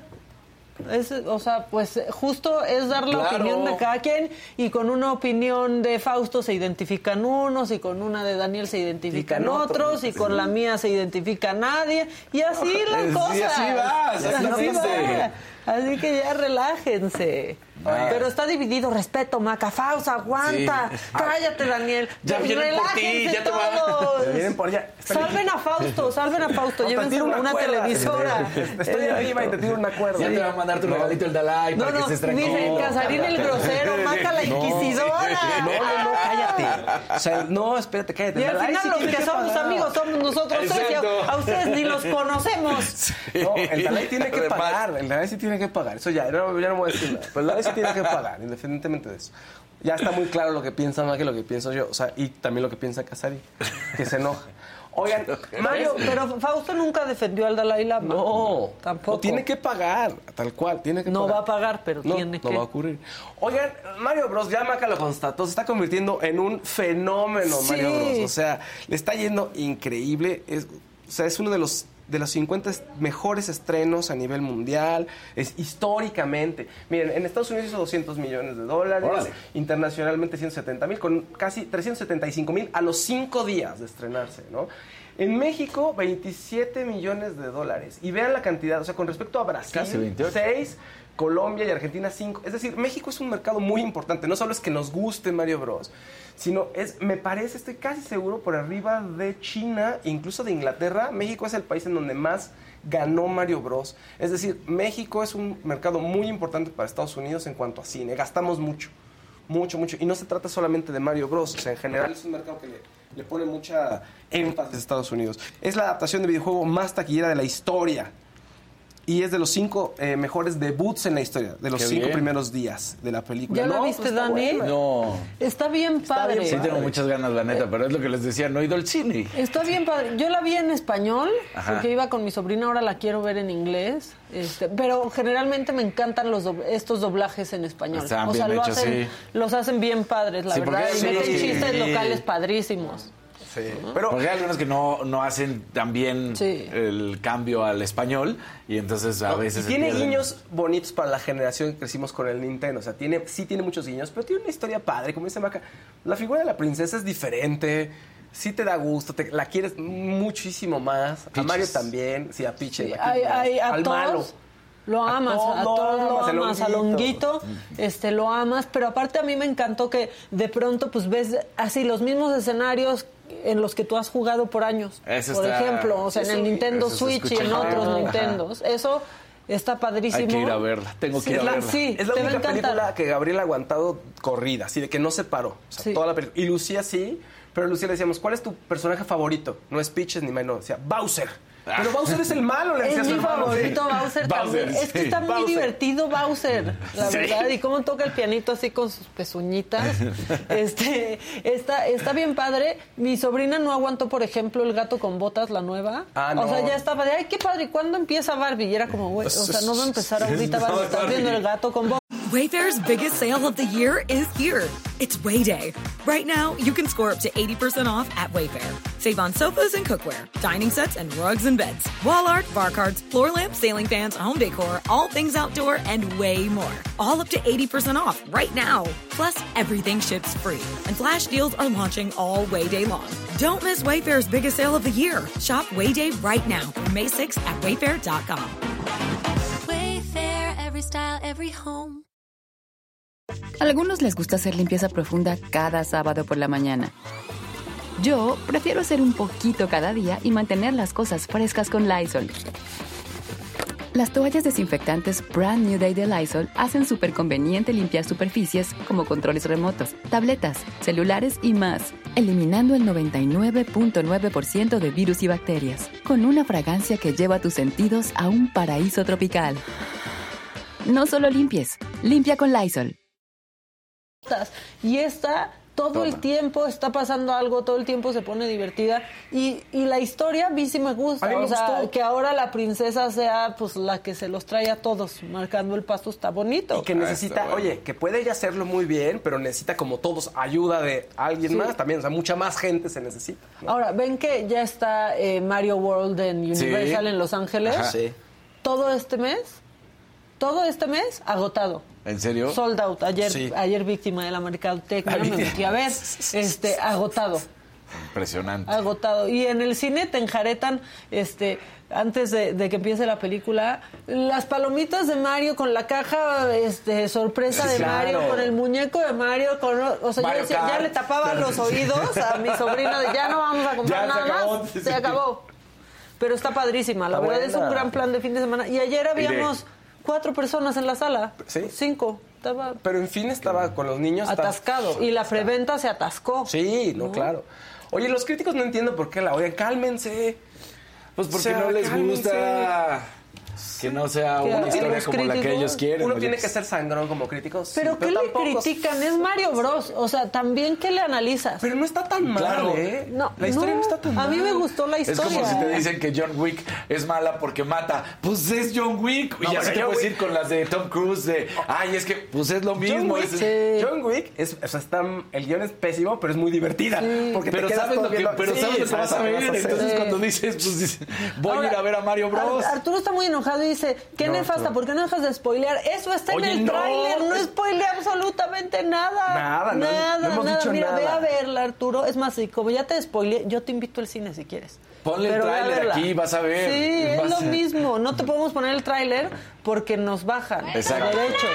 Pero vela, no te Spoiler, fíjate, sí nada. es spoiler, te voy a dar un spoiler. Al final está la canción de Mario Bros, la de Cuando gana. Ay, sí, qué tal. No, Ah. oye, la musicalización está padrísima todo el tiempo. Que es lo que hemos escuchado. Gracias. Sí, que es, la, por es el la apoyo. música. Tampoco estamos spoileando porque es la música que ya sabemos. O sea, es la música que ya sabemos con la que hemos jugado Sí, toda la vida. además. Ajá, pero están padrísimos los arreglos. Ustedes verdad. relájense. Ayer hubo, se te estuvo Didi con Pablo Chagra, con Fabs, que me cae súper bien. Bueno, todos me caen bien, pero Fabs está muy chistosa. Con Débora. Y no estuvo eh, Ferca, pero estuvo el actor conocido como El Potro, que esté platicando sabroso con ellos. Y bueno, aquí una probadita de lo que estuvo en el programa. Véanlo otra vez, no se van a arrepentir. Muy divertido, grandes comentarios. Venga.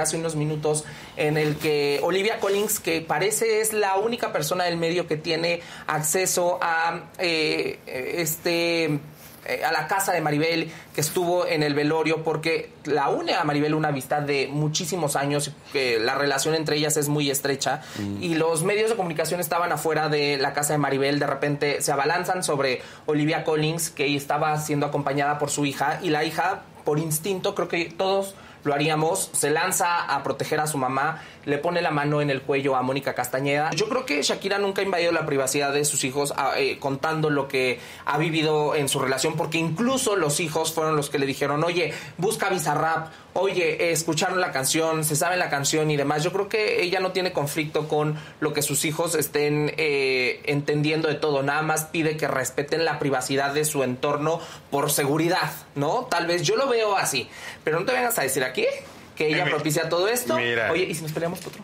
Es lo que yo digo, esta enfermedad a Talía le dio que por una pulga de venado, a Prisi por la chinche de algún animal. ¿De verdad? Sí, ¿De verdad?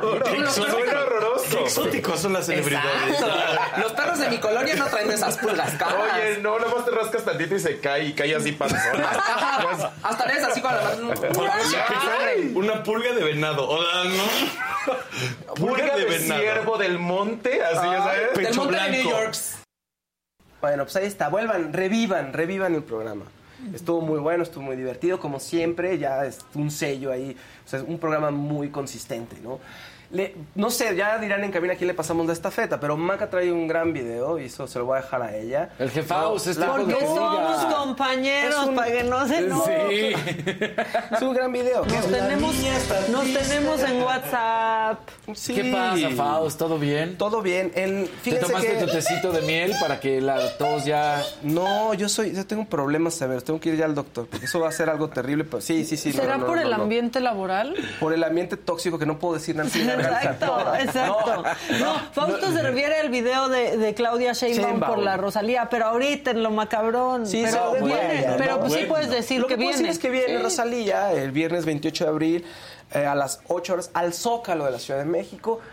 Decían por ahí, bueno, Estefanía Velodo de- estaba diciendo, claro, se quejaron de Grupo Firme, que eran unos nacos, se quejaron de tal, pero a ver, digan algo de Rosalía. Y dije, sí es cierto, yo creo que nadie se puede quejar de que viene Rosalía al Zócalo. Igual. Uy, pues ve Twitter. Exacto. ¿Crees que no? Pues sí, es cierto. Eh, ahora sí, podemos hacer apuestas. ¿Creen que llega a los 200 mil? No lo sé. Es una artista muy buena, me encanta. Siento que no es tan mainstream, por ejemplo, como, como, como, como Grupo Firme o como incluso Paul McCartney, pero vamos a ver, vamos a ver. Hay grandes conciertos en el Zócalo, ya ha habido grandes conciertos que no necesariamente tienen que llegar a los 200 mil o romper un récord de asistencia, pero bueno, es un gran show. Lo que está trae. padre es que no todos para su campaña pueden traer artistas internacionales. Eso está bien. Aunque no es campaña, Claro, pues. exacto, no, no, no, es, y- es para el beneficio. sí. Y lo muy impactante es que hace una semana amaban a la Rosalía por estar pidiendo la receta del aguachile de camarón Sí. en Twitter y ahora la odian por venir y, y prestarse 4T. para este circo de la 4T. ¿Cuánto te pagaron, Rosalía? Dilo. Sí. Ahora, generalmente lo que pasa con esos, este, con esos conciertos, y no estoy defendiendo absolutamente a nadie, es que pone, o sea, pone, por ejemplo, en este caso el gobierno de la Ciudad de México, que siempre todos los fierros. Claro. Y todo el escenario como lo pide el artista y la remuneración no es tan grande.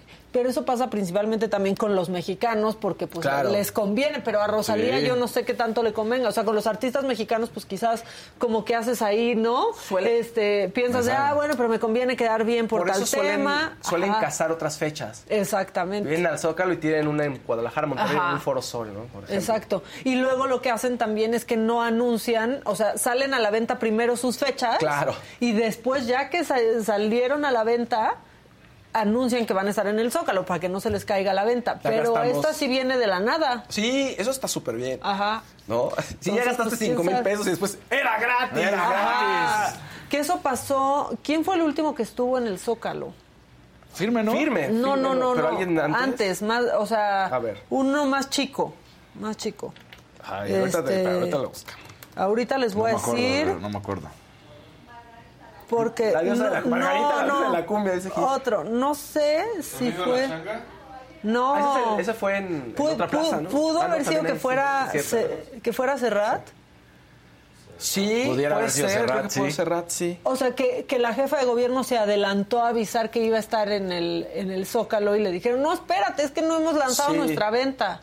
Sí, creo que sí. Creo que fue Serrat, pero no estoy tan segura. Entonces, bueno, pues si de por sí no me hacen mucho caso, háganme menos caso. Pero eso pasa. O sea, si lo casan con otras fechas, Sí, claro. primero anuncian esas fechas, ya que vendieron, ya anuncian su concierto en el Zócalo. ¿Qué creen que era gratis? Ajá, Todo era exactamente. gratis. Y ya compraron ustedes. Pero no se compara. No, ir a un lugar donde está sentadito y así ver al artista no. que ir al Zócalo a la plancha. No, yo ¿No? digo, no, pues nada, para nada. Sí. más, más fifí ir a un concierto. Pero yo creo que A se va a atascar, ¿eh? Sí. La Rosalía No, se va a atascar. Pues ahorita es, un el momento, sí. Miles de personas van a ir, sí, eso sí. Vamos a ver cuántos los números, fíjense. Vamos Ahora, a va a ser completamente diferente que el del Auditorio Nacional que hizo, Sí, yo- que era toda una instalación, o sea, estaba muy impresionante ese concierto, ahora Sí. va a ser como de festival. Claro, ¿no? porque aquí tienes que hacer un Ajá. escenario para que todo el mundo, ma- mucha más gente vea. Exacto. Sí, no, no va a ser tan íntimo. Pues igual está padrísimo, la, verdad. sigue, que viva la Rosalía, que, Que viva, viva. Claudia Sheinbaum. Ah, ¿verdad? No sé. Ay, ay. Es para que se sigan enojando. Bueno, la que sigue. La que sigue, por favor.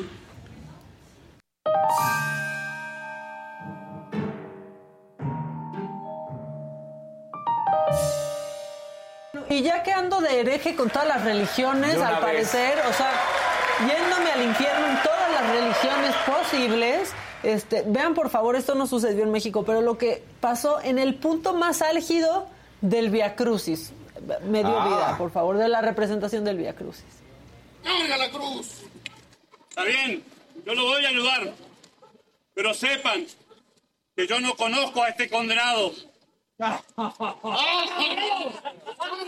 ¡Carga la cruz!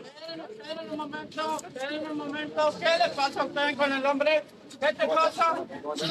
¿Qué le pasa? Simón de Sirene pasa casualmente. ¿Qué pasó? ¿Qué le ya, póngalo otra vez, por si no pusieron atención. Pues entra un señor bien borracho, pero bien preocupado porque ¿qué le está pasando al hombre? Está bien, yo lo voy a ayudar. Pero sepan que yo no conozco a este condenado. ¡Carga la cruz! Esperen un momento, esperen un momento. ¿Qué le pasa a usted con el hombre? ¿Qué te pasa? ¿Cómo está? ¿Qué le pasa? Simón de Sirene pasa casualmente. por- ¿Qué le está pasando que- Eso habla bien de la persona, Bueno. fíjense, en estado de ebriedad. Es y preocupado. preocupado. Sí, siendo bien humano, o sea, Bien humano, humanitario. bien. Bueno, y esta historia, a ver, igual ya la vieron, pero la verdad es que está, o sea, daría risa si no fuera tan peligrosa, porque todo comenzó en la playa de Guatabampito, en el municipio de Guatabampo, así se llama, no soy yo, esto es en Sonora.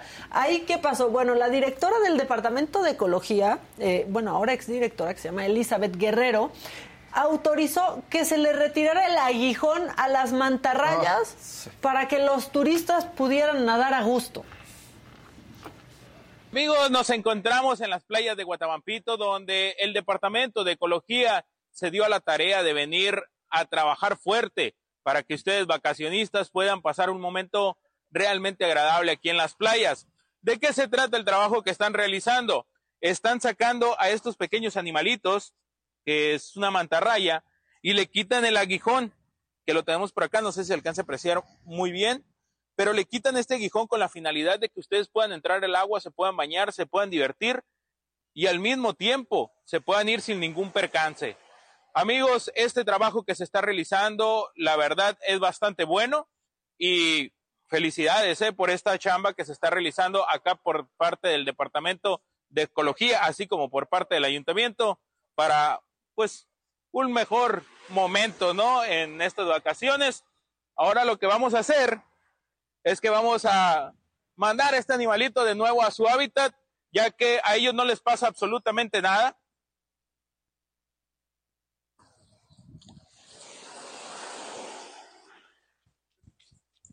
Pues antes que nada, pues en representación al ciudadano Jesús Flores, estamos Ahorita vamos a ver eso, porque más de 2.000 mantarrayas fueron sometidas a este procedimiento por el bien de los Mutilar. turistas. Y la que vieron es la directora del departamento. Esta es su postura.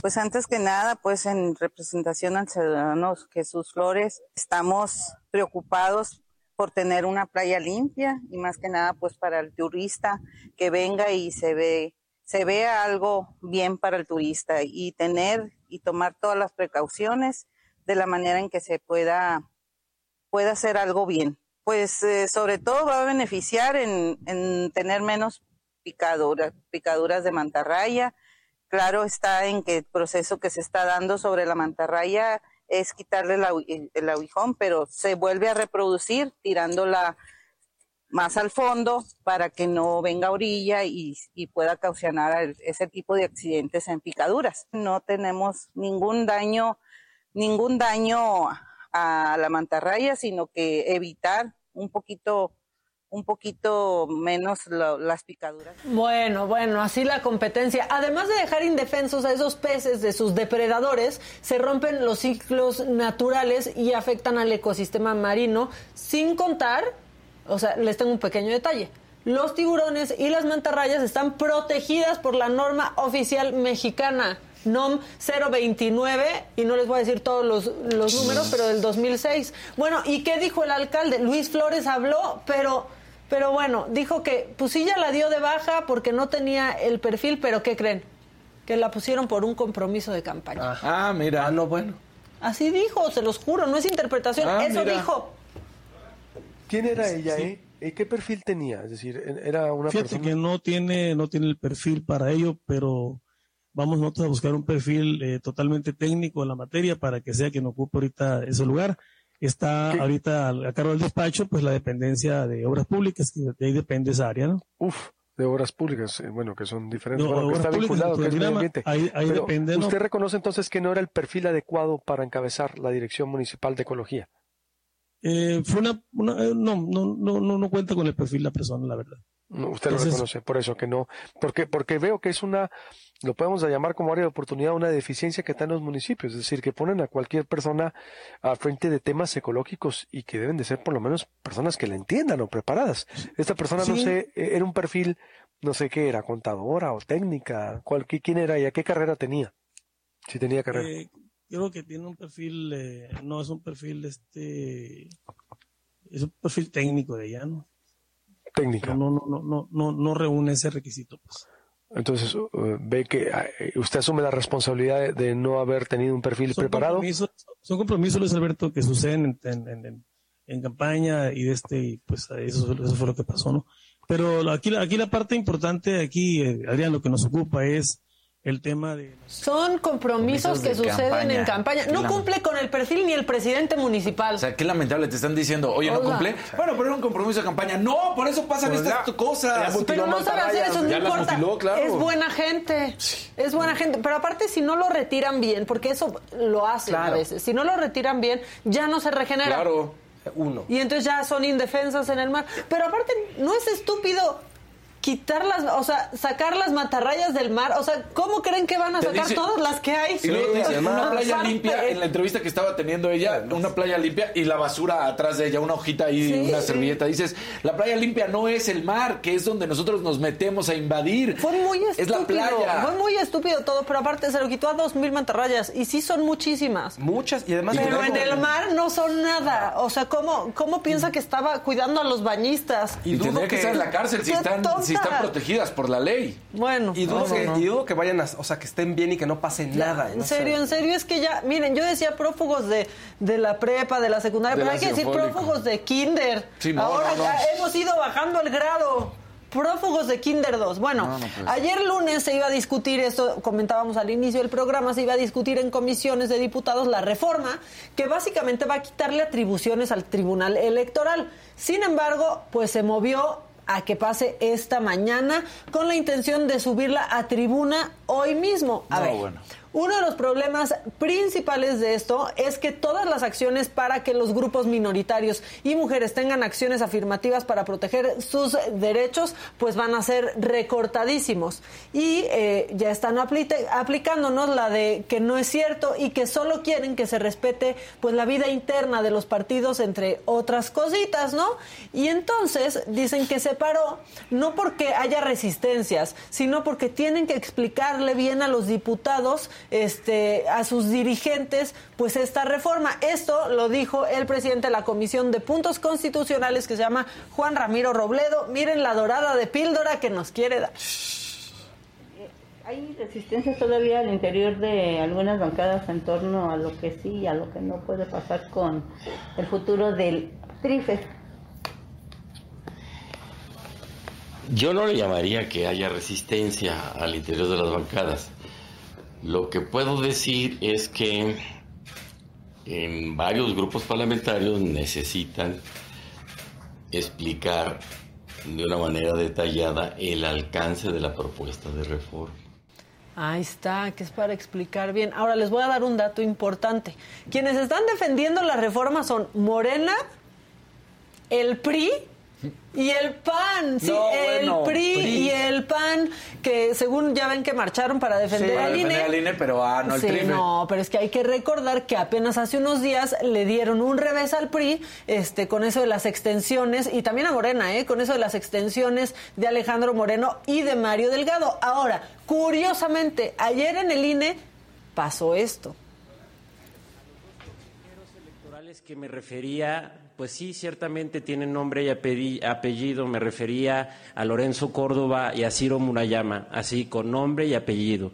A esos dos consejeros electorales me refería, consejero Rivera, para que no haya ninguna especulación. Los consejeros, en su momento, eh, ahora exconsejeros Lorenzo y Ciro, emprendieron una clara y abierta operación política contra el PRI y pruebas hay de sobra, no las voy a mostrar porque no tiene caso seguir eh, rumiando heridas o dándole vueltas al pasado, esta es una nueva era pero básicamente su enojo consistió, y también lo quiero hacer público, en que ellos querían controlar el proceso de designación de los nuevos consejeros electorales. Ellos que se sentían los apóstoles de la democracia, eh, los grandes eh, salvadores de México, eh, querían poner literalmente a sus sucesores en la silla. Y me reclamaron a mí, en mi carácter de diputado federal, mi voto en abstención hacia el Comité Técnico de evaluación y el voto en abstención de la coalición entera. Entonces, claro que hay pruebas y claro que hay razones. A partir de ahí se desató una vendetta eh, directa y clara, con consigna hacia el PRI. Y ciertamente no es mi intención ni mi deseo faltarle el respeto a las y los consejeros que forman parte parte de esta herradura de la democracia. Tiene razón el consejero Rivera, las decisiones son colegiadas. Sin embargo, había una franca y abierta operación política de Ciro Murayama, eh, instruida por Lorenzo Córdoba para poder construir mayorías en contra de mi partido.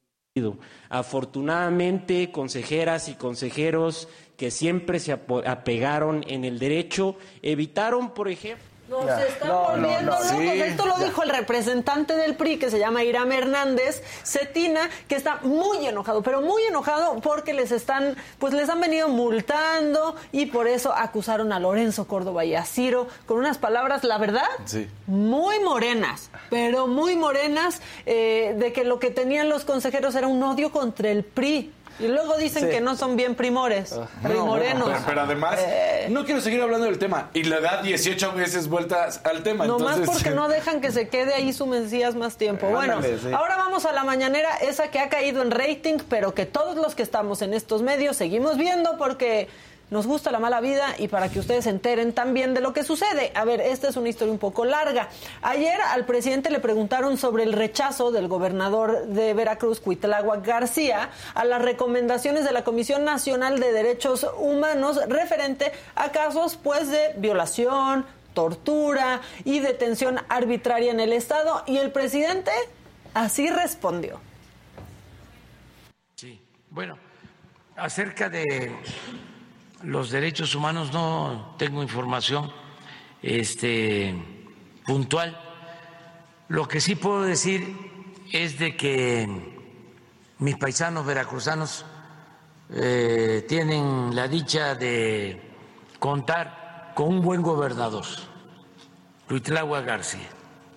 Es un, una gente trabajadora y sobre todo honesta porque Veracruz había padecido de muchos gobernadores mediocres y ladrones. Y ahora es algo completamente distinto. Sin embargo, como hay eh, oposición, eh, porque Cuitláhuac es recto y no cede al chantaje. Y habían convertido a Veracruz en un botín.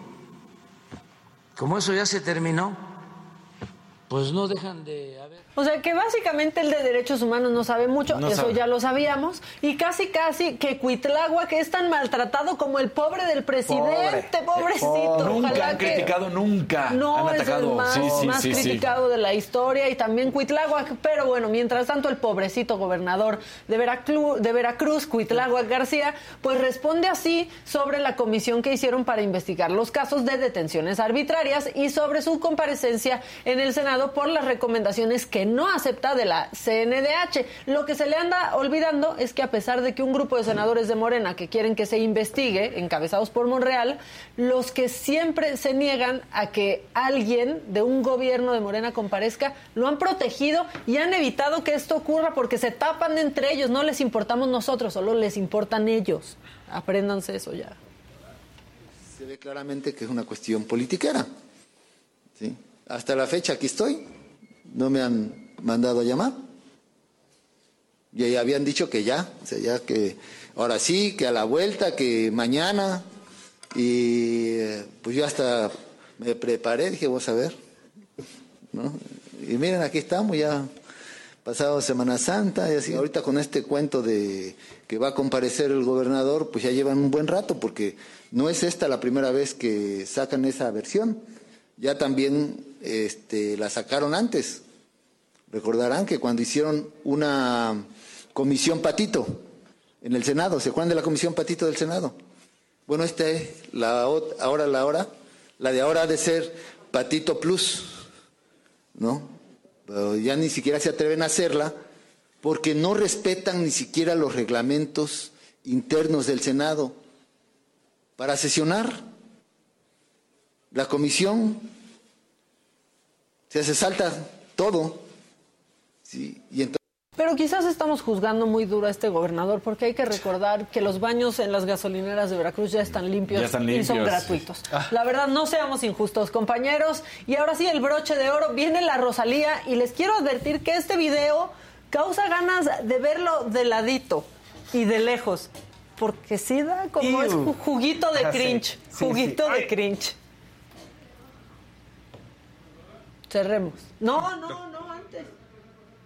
No me, no me lo no me destapen, ya nos exhibiste. Vamos con Claudia exhibiste. Sheinbaum. Échenlo. Jefa, te hablan por teléfono.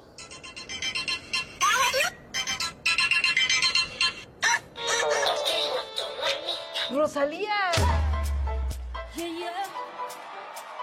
28 de abril a las 8 de la noche, Motomami en el Zócalo Capitalino.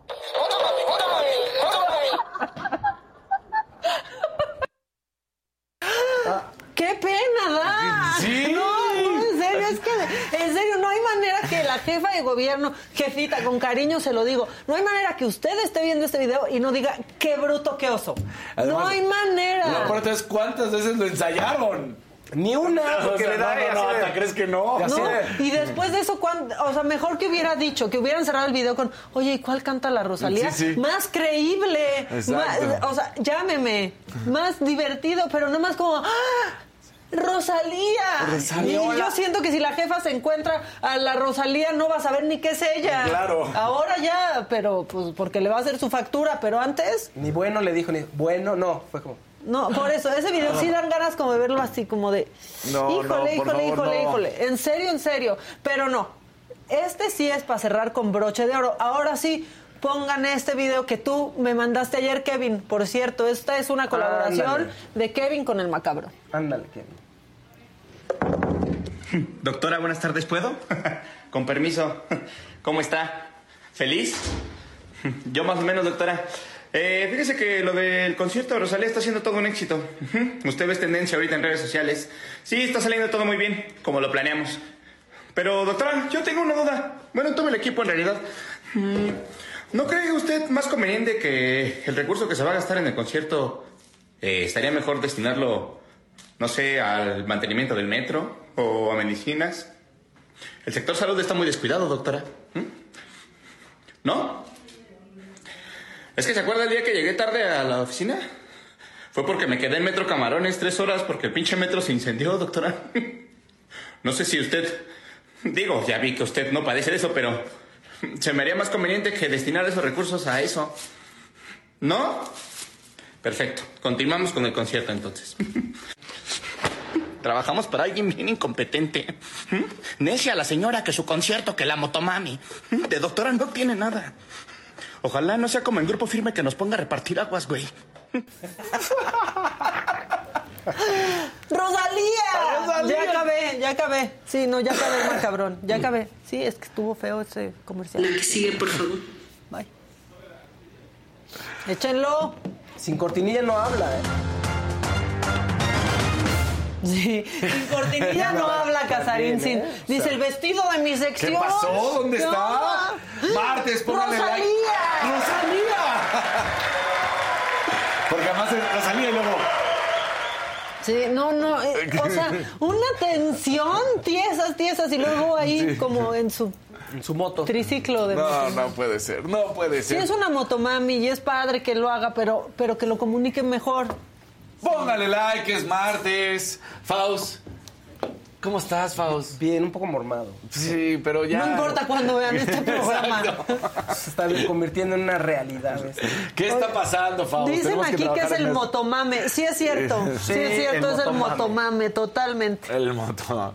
Oigan, bueno, pues eh, resulta que Kirill Torodov, pues ahora la unidad de, integra- de integridad acuática, la ACUY, pues abre un expediente disciplinario en contra del expresidente de la Federación Mexicana de Natación, luego de que el TAS que ya sabemos, el Tribunal de Arbitraje Deportivo, desestimara su apelación por el desconocimiento del World Aquatics, lo que antes era la FIA, como responsable de las disciplinas acuáticas en el país, y al que constantemente Anita Guevara defiende y dice que no, que no se pueden meter los extranjeros y que solamente ella es quien manda en las federaciones de nuestro país y que todo sigue igual. Porque además termina diciendo Ana Guevara, todo es ilegal, porque en el resto, en el, en el ámbito internacional, no es reconocido, pero aquí sí. Tú dices, no, bueno, cada vez peor.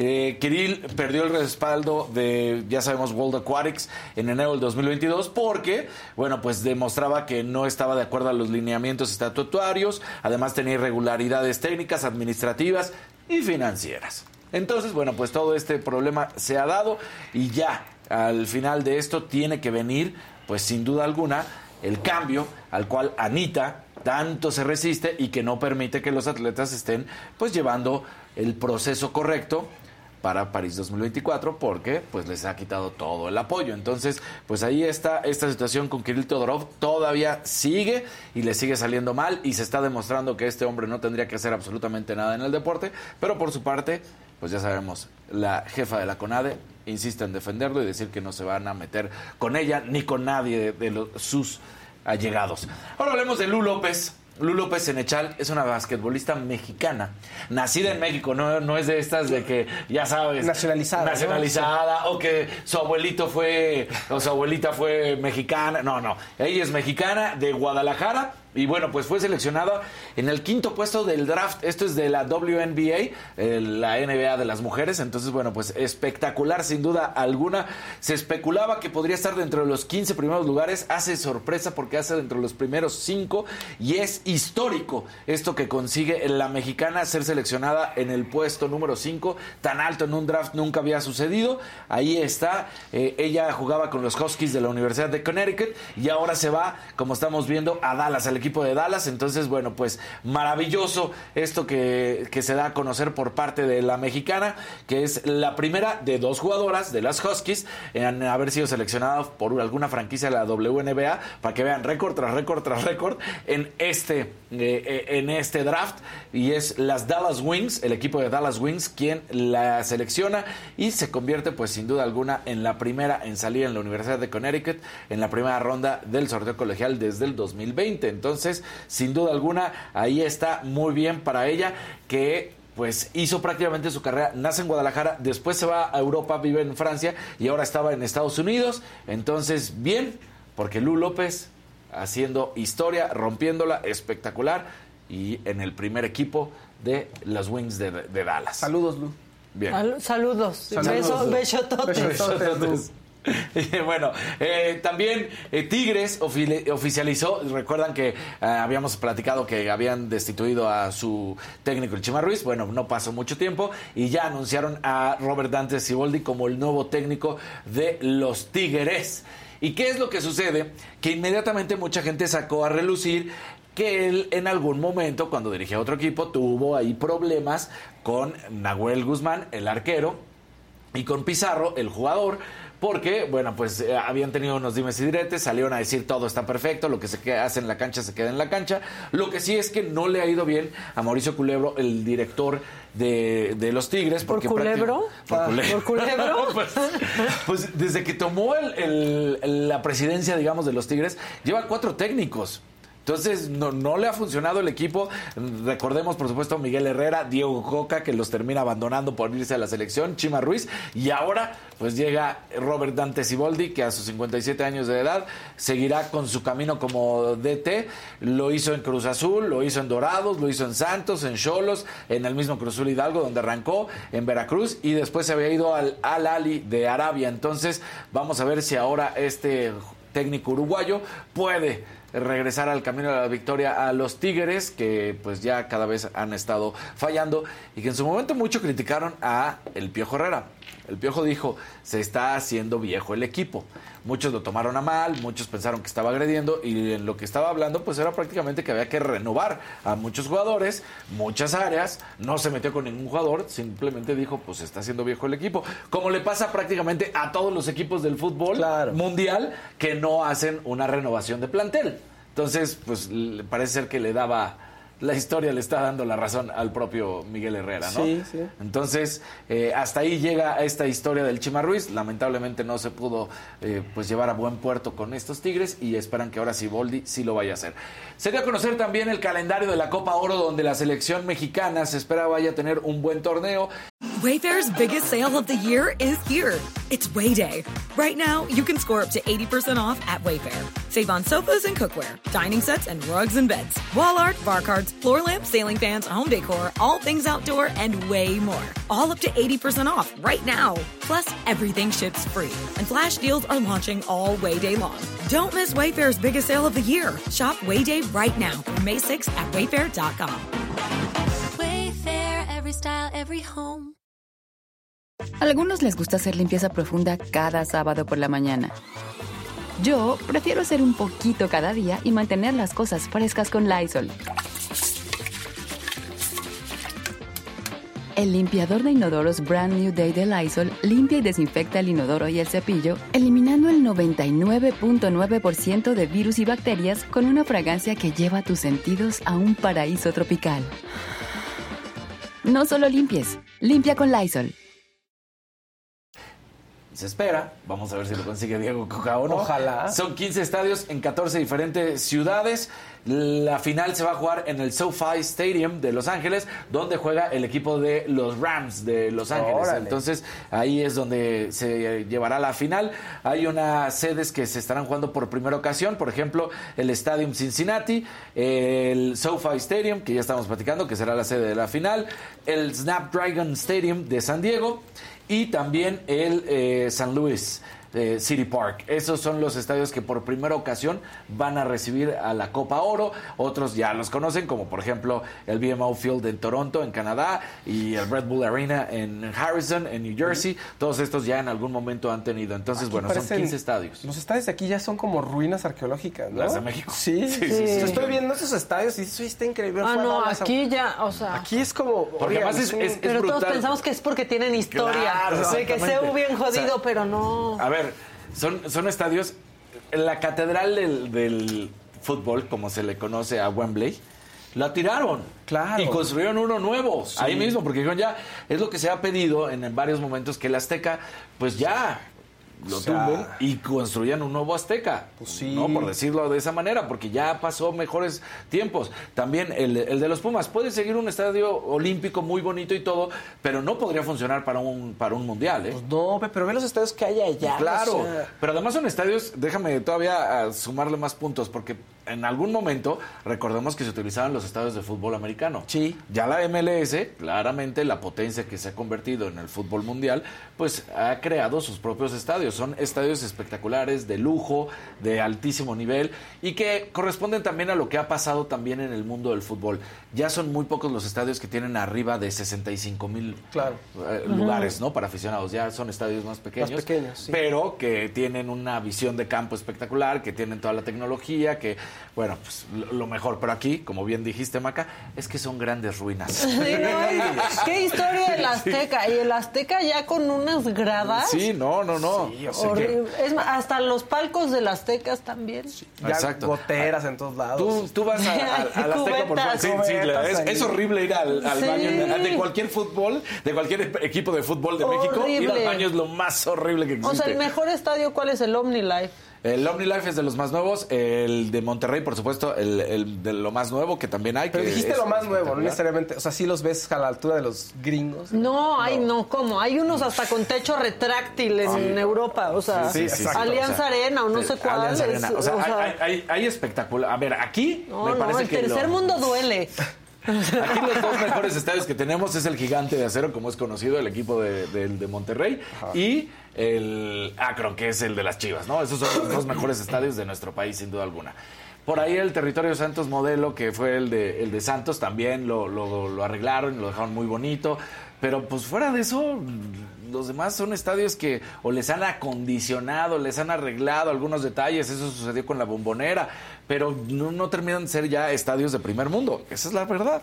Claro, Sí, ¿no? aquí, O sí, aquí no, o sea, están bonitos.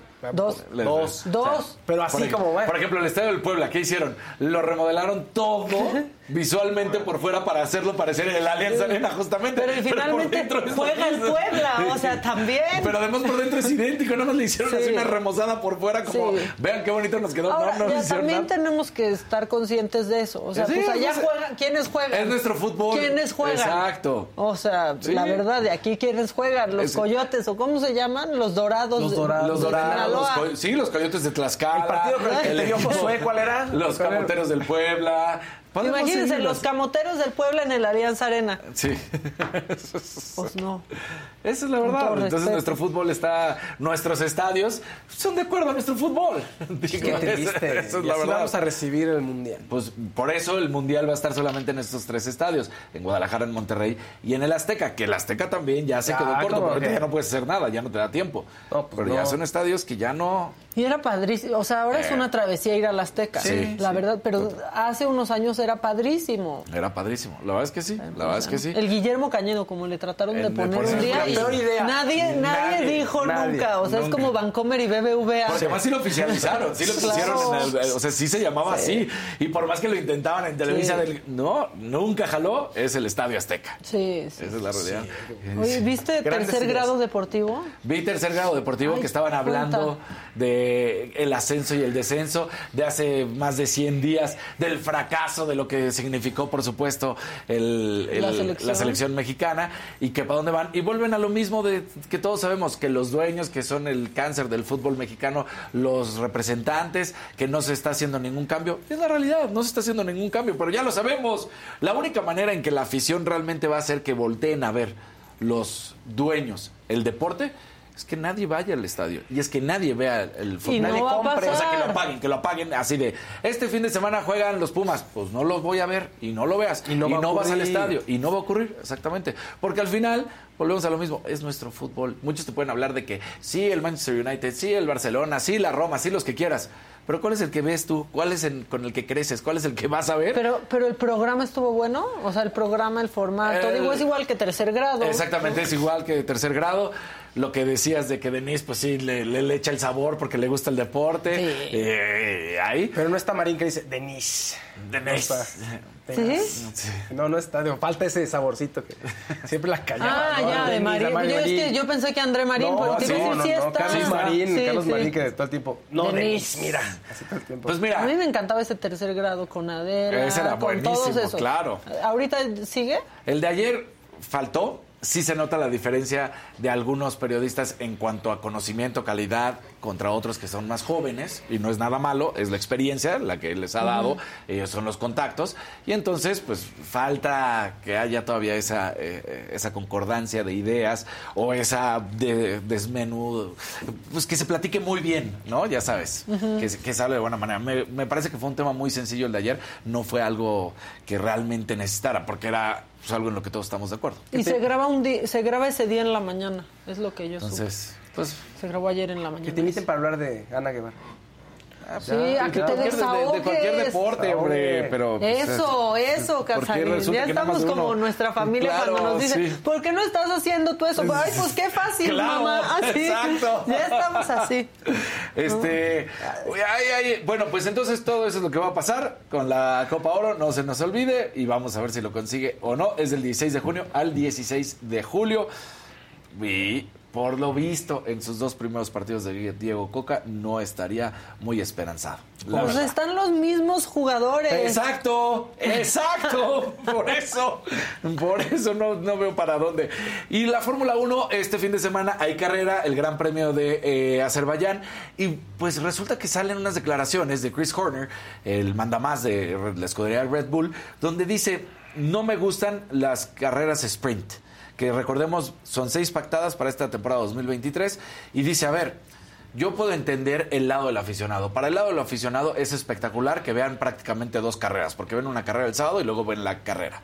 Porque aunque se tiene todas las de las prácticas libres y la quali, pues este sprint de 100 kilómetros, sin duda alguna, exige tener un mayor cuidado con los monoplazas, evitar accidentes, porque si llega a pasar algo, pues estamos hablando de millones de dólares de un auto que pueda haber sido destruido, golpeado, chocado. Entonces, para nosotros no está padre. Para la afición, lo entendemos.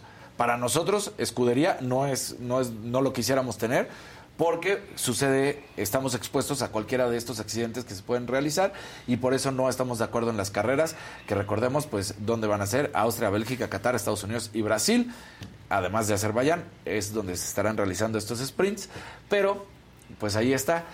Bien, me parece de cierta manera, porque sí es cierto, para el aficionado nada mejor que poder ver todavía más carrera de solamente el domingo, pero expone el punto de la escudería del por qué no, y es pues los gastos en los que tienen que incurrir porque además dicen, recordemos que esto también afecta en el desarrollo de la carrera. Entonces tienes que cuidar los gastos de las llantas, los gastos del... del- todo.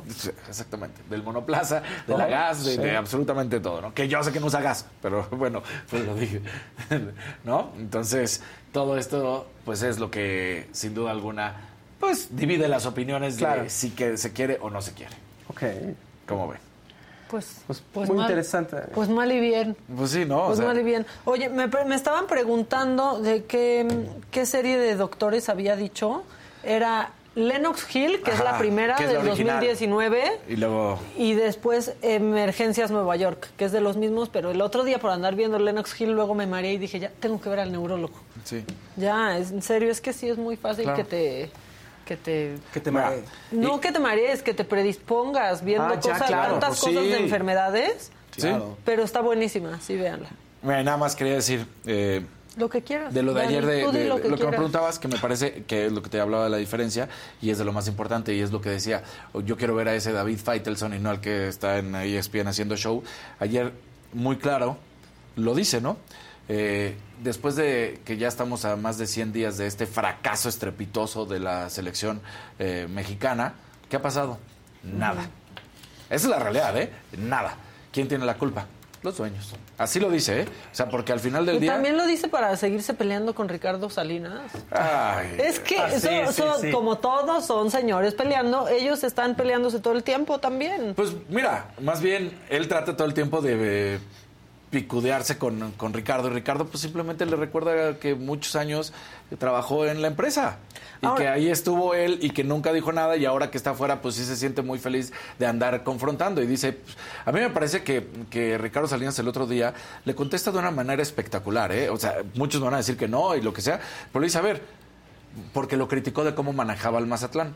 Y entonces le contesta, ¿y tú cuántos equipos de fútbol has manejado? ¿Tú cuántos equipos Pero de luego o sea, Ricardo sí les ah, dice, no, bueno, "A ver, Ricardo. la culpa es de los jugadores, les pago bien, no, tienen lugar para entrenar, hago todo, los malos son ellos, así lo ha Sí, dicho. luego- Ahora, este, te voy a mandar, Lili, un, un video de Faitelson, porque creo que se da muchísima importancia. O sea, se da mucha importancia porque entonces le estaban diciendo que qué traidor por estar en, en Televisa. Y como él se toma, digo, pues casi todos nos tomamos muy en serios porque si no nos damos importancia a nosotros, ¿quién, no? Claro. Luego, pero ya es un teatral de yo Es no soy un traidor. Cuando lo tengan, este, Es lo que te digo, es lo que no queremos, es el show. Que dices, Ajá, "Ay, qué es- molesta". es teatral. Es teatro. Es totalmente teatral este Faitelson y ahorita lo van a lo van a ver, pero sí puso ahí un video de para los que me acusan de traidor por mi aparición en Televisa, no se confundan, yo no soy como otros, pero aparte nadie es traidor solo por trabajar, ¿eh? Eh, sí, no. O sea, en la empresa en la que vayas estás trabajando y Pues tu familia tiene que comer y Claro. o sea, menos que seas el dueño de la empresa. Tiene- no. claro. Luego uno se pone la camiseta y los dueños de las empresas son amigos y tú estás peleando claro, exactamente. Televisa, Eh, TV. Azteca y todos y ellos juegan golf y no tienen un problema. Y ni saben quién eres. Exacto, ¿ya lo tenemos? Escuchen cómo se dio mucha importancia a David Fighters. Traición. Me gustaría hablar realmente de la palabra traición porque ahora la escucho muy seguido cuando estoy a punto de empezar esta experiencia con un programa al que han invitado en, en Grupo Televisa. Primero tienen que entender una cosa, yo no trabajo para Televisa, no cobro un solo centavo en Televisa, nada. Mi contrato es con ESPN, tengo un contrato con Walt Disney Company en Estados Unidos y ellos son los que controlan eh, mi- mis ingresos. No puedo ganar dinero de ninguna otra parte. Que les quede bien, pero bien clarito. Número dos, a mí ESPN me está prestando, como si fuera un jugador de fútbol, por cuatro programas únicamente. Y ESPN acordó con Televisa para que yo pudiera hacer este programa. Así que no vengan con otro tipo de historias que yo fui a buscar a Televisa, que esto, que lo otro. Ellos me buscaron a mí y yo les dije, señores, con el que tienen que hablar es con, con ESPN, no conmigo. Y luego se habla de traición. Yo he sido un hombre que ha trabajado incansablemente durante muchísimos años y si una palabra no, no se me acomoda es la traición. Empecé en periódicos hace muchísimo tiempo y recibí la ayuda de un hombre como el Che Ventura, Jorge Che Ventura, que paz descanse. Luego tuve la, eh, la cercanía con Francisco Javier González en periódicos, en prensa escrita, donde trabajé también de, de- de- de sol a sol prácticamente. Y luego tuve la oportunidad de ir a Televisión Azteca, a Imevisión, y también aprender junto a un hombre como, como José Ramón Fernández, al que le debo muchísimo en mi carrera. Pero yo no traiciono a nadie, que quede bien claro. ¿Qué es traición? ¿Traicionar a un compañero de trabajo? ¿Traicionar a la mujer? Traicionar al amante, traicionar a la familia, traicionar a los hijos, traicionar a un amigo al que le diste techo, le diste de comer y lo sacaste de la cárcel cuando una noche se pasó de copas y estuvo a punto de provocar una tragedia. Yo les pregunto, ¿qué es traición para ustedes? Lo que yo estoy haciendo no es de ninguna manera traición. Yo no conozco la traición. Aquellos que me conocen bien saben que tengo un corazón noble y que tengo una mente eh, capaz de ver a cualquier persona a los ojos, sin ningún temor, porque no le debo nada. ¿Qué es la traición? Yo ¿Qué es les pregunto, ¿qué es la traición? Claro. Pongan el violín más chiquito Sí, del sí, mundo, sí, sí, por o sea. Traición es dejar a una persona que, va- este, se met- que está en la cárcel, que es tu amigo, dejarlo ahí porque ¿Qué es bebió, traición? eso es traición. ¿Ser infiel a tu que- esposa con tu Sí. mejor amiga? ¿Qué es traición? Exacto, ya como que- Yo les pregunto, ¿qué es traición? ¿Qué dice la RAI? se da- ya, y no puedo decir lo que dijo este ahorita Katz, porque eso sí es traición y lo Sí. cancelan. Pero tienes razón. ¿Cómo O sea, estás, o sea, al Katz? final del día dices, ya, Dice el puro diccionario show. de la Real Academia Española, dice, traición es falta que se comete que, quebrantando la fidelidad o lealtad que se debe guardar o tener.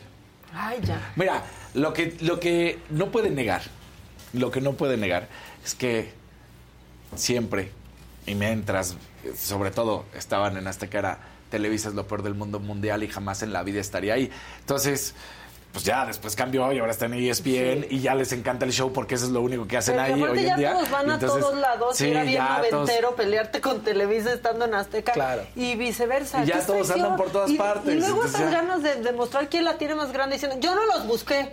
A mí me buscaron, yo no los busqué, yo no los necesito, a mí me ¿Y buscaron. quién soy los yo mandé. para negarme? ¿Y quién soy yo para negarme? Y los mandé con Walt Disney Company. Walt Ay, ya, mejor Walt vamos a hablar porque como todos siempre son señores peleándose ya. Pero ya, mira. Está Claudia Aguilar, que ella, que ella nunca está peleándose Dicen y que siempre no es hay- el lado amable sí, no hay- de la ley. y leyes. que en el litigio como en la vida no hay amigos permanentes ni enemigos permanentes. Pues sí. Fuiste feliz, ganó John Ram.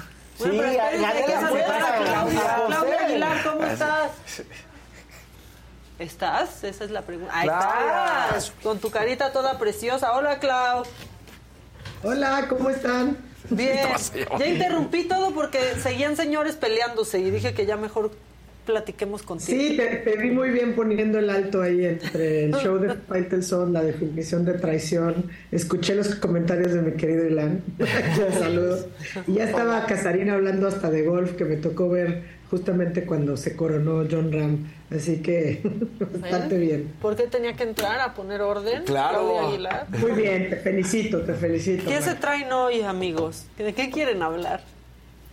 Pues es digo, no sé, salvo que Ilan indique otra cosa, pero habíamos platicado de. Ahora sí que la materia electoral eh, eh, es lo que. Es lo que está de moda y ya no se habla ni de plan A, B, C, sino de todos contra todos.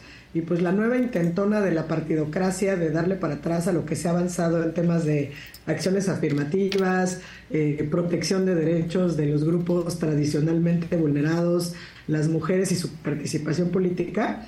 Y nos referimos específicamente a esta propuesta de reformas, eh, que además es una propuesta de reforma constitucional. No obstante, los dirigentes de los partidos habían dicho que iban a entrar en una moratoria constitucional y que no iban a procesar ni a dar trámite a ninguna iniciativa que le diera atrás al Estado mexicano, pero claro, mientras no les convenga o les convenga, ¿no?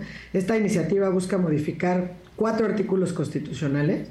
eh, que, digamos, para no entrar en todo el detalle, pero básicamente lo que pretenden es limitar la competencia o las atribuciones que tiene el Tribunal Electoral del Poder Judicial Federal cuando resuelve controversias sobre acciones afirmativas. Es decir, eh, básicamente todas estas acciones que lo que han permitido es garantizar la participación política de todos estos grupos que tradicionalmente han estado invisibilizados, donde pasamos desde luego las mujeres, sin ser una minoría, como lo hemos dicho una mil veces, pero las personas que pertenecen a comunidades indígenas, a la comunidad LGBT, personas con discapacidad, es decir, todos aquellos que han llegado a tener una participación política, muchas veces garantizado a punta de sentencias que emite el Tribunal O sea, son- Electoral del Poder Judicial Son, Federal. ¿no? son mujeres, discapacitados, transgénero, migrantes e indígenas, básicamente. Sí, pues no nomás transgéneros, es decir, toda eh, la LGBT. comunidad LGBT, ¿no? Eh, que es bien importante, pero además en dos cosas, bueno, en tres cosas, ¿no? Por un lado las acciones afirmativas y por otro lado va a impedir o a limitar que el tribunal se inter- intervenga en lo que denominan, y entre comillas, asuntos internos de los partidos políticos y asuntos enteramente parlamentarios. Entonces, la verdad, otra vez, es una decisión que se toma de manera cupular, es una iniciativa que básicamente se pusieron medio de acuerdo los grandes señoros en la Jucopo, que se está dictaminando ahorita en la Comisión de Asuntos Constitucionales, que de hecho se fueron a receso hace un rato, eh, y que esperemos, la verdad, y, yo hago votos porque las diputadas y en su momento las senadoras, pues ahora sí que el partido al que sea que pertenezcan, incluso aquellas personas que representen algún grupo que esté protegido por las acciones afirmativas o tradicionalmente haya llegado así, pues que con independencia del partido al que pertenezcan bloqueen eh, esta iniciativa de reformas que realmente se traduce en una limitante muy importante al actuar eh, del poder del Tribunal Electoral del Poder Judicial Federal. Incluso se han pronunciado, que, que me parece que es bastante atípico en términos generales, quienes hoy integran el propio tribunal han mandado ligas de, o de- hilos en Twitter, el propio eh, magistrado Reyes y la magistrada Yanino Tálora, diciendo pues que son claramente, estamos hablando de retrocesos democráticos en este sentido. No sé, Ilan, si quieres eh, abundar en este punto. Te- más bien te hago una pregunta. ¿A, a qué se refiere de- el fin de la reforma que pretende acotar al tribunal y al INE a resolver al límite del tenor literal de la ley? O sea, es- está tratando de hacerlo un tribunal de legalidad estricta y no de constitucionalidad. Pues, a ver, yo diría es de legalidad o peor, digamos, vamos a volver eh, a, la boca de la ley en términos de, de- de- de estos, este, ¿no? Del más puro Montesquieu y Rousseau y todos ellos, ¿no? Es decir, vamos a someter las acciones afirmativas, como bien dices, al límite literal de la ley, es decir, el tribunal no va a venir a interpretar nada que no se desprenda estrictamente de lo que dice la ley. Es decir, que los jueces vuelvan a ser meramente la boca de la ley y no haya margen a la interpretación. ¿Y eso en qué se traduce? ¿no? Porque, pues sí, lo, lo describes perfecto, ¿no? La literalidad de la ley es que no haga nada, ¿no? Que sea un tribunal de legalidad, pero va mucho más allá, es limitar, digamos, incluso la posibilidad de judicializar ciertos asuntos. Porque si ya está todo dicho en la letra de la ley, entonces, pues al final del día, incluso estos asuntos que tienen que ver, como en la iniciativa viene, pues por ejemplo, disposiciones de la vida interna, ¿no? o autogobierno, digamos, de los propios partidos políticos, eh, pues entonces, aunque se excedan o aunque transgredan derechos, como el tribunal no va a tener facultades para revisar, porque no va a haber quien pueda judicializar estas determinaciones, pues digamos, esta autodeterminación de esta autoorganización, pues sin duda limitará como ha tradicionalmente limitado, no solamente el tema de la paridad de género, sino el tema de garantizarle espacios pues a quienes pertenecen a los grupos históricamente eh, invisibilizados, porque me encantaría decir subrepresentados, pero no, básicamente han estado históricamente invisibilizados. Y al final del día lo único que hace esta reforma es acotar la capacidad del tribunal de defender los derechos de los ciudadanos, ¿no?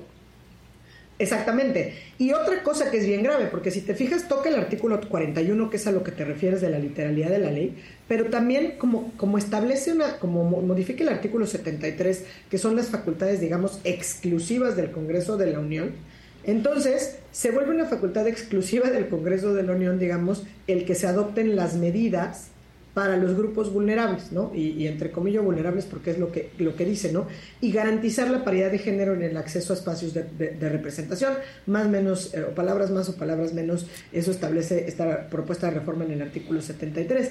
Eso también limita o acota incluso la participación en el ámbito que se puede hacer, digamos, en esta deferencia que tradicionalmente se le ha dado también a los congresos locales, incluso de legislar en esta materia de participación política, que también atiende a las realidades de cada una de las entidades federativas, ¿no? Que no es lo mismo pensar en la representación que pueden tener los grupos, a lo mejor de población indígena, en un estado como Chiapas, Oaxaca, Guerrero, Michoacán, ¿no? Eh, o como tú mismo señalas, el tema de la población migrante en los estados fronterizos, ya sea del norte o del sur. Entonces, limitar esto y circunscribir, digamos, por un lado, facultades y limitar las atribuciones del tribunal es francamente un retroceso, pero además es realmente preocupante que después de todo lo que hemos venido, ¿no? en términos de eh, vamos a defender la democracia, vamos a defender al Instituto Nacional Electoral, vamos a evitar que el Plan B se vuelva una realidad, etcétera, ¿no? vamos a poner atención en los nombramientos de las personas que ocupan las nuevas consejerías del INE, eh, de repente tenemos ahora sí que por la izquierda, por la derecha, pues una propuesta de reforma otra vez constitucional, lo cual significa que requiere acuerdos al interior del Congreso, porque se requiere esta mayoría calificada de las dos terceras partes y que está a punto de pasar si no empezamos a levantar entre toda la ciudadanía eh, la mano y a decir y, atender por qué es una propuesta preocupante y sí nos debe preocupar esta propuesta, ¿no? Pero ¿por qué está jalando, va por México con Morena en algo que parecería que le hace daño a todos? La verdad, así como Macap tuvo que poner orden en la discusión en este momento, pues porque los señoros se ponen de acuerdo. O sea, por eso está jalando, porque claramente estas, estas cuestiones, y por eso hay que ponerle un freno, y por eso incluso es un llamado a las legisladoras. Porque si las legisladoras ¿no? Mujeres, efectivamente, no hacen realidad o hacemos, hacen, logran hacer realidad los derechos y las conquistas que han tenido, pues con un plumazo los señores se ponen de acuerdo y lo desaparecen. Y lo hemos estado viendo en la narrativa de defensa del Plan B, donde cuando pocas veces escuchaba sobre la mesa, oye, es que el Plan B se traduce efectivamente en un retroceso en términos de participación política para las mujeres, para los grupos en situación eh, eh, de, de vulnerabilidad, se, se reduce. Esa no era la narrativa, es vamos a defender la You know you need protein to fuel results, but it's not easy when you're drinking the same bland, chalky shake every day.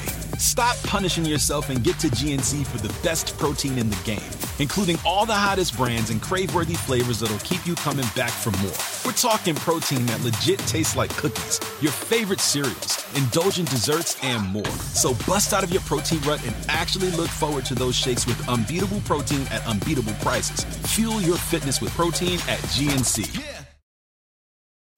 Algunos les gusta hacer limpieza profunda cada sábado por la mañana. Yo prefiero hacer un poquito cada día y mantener las cosas frescas con Lysol.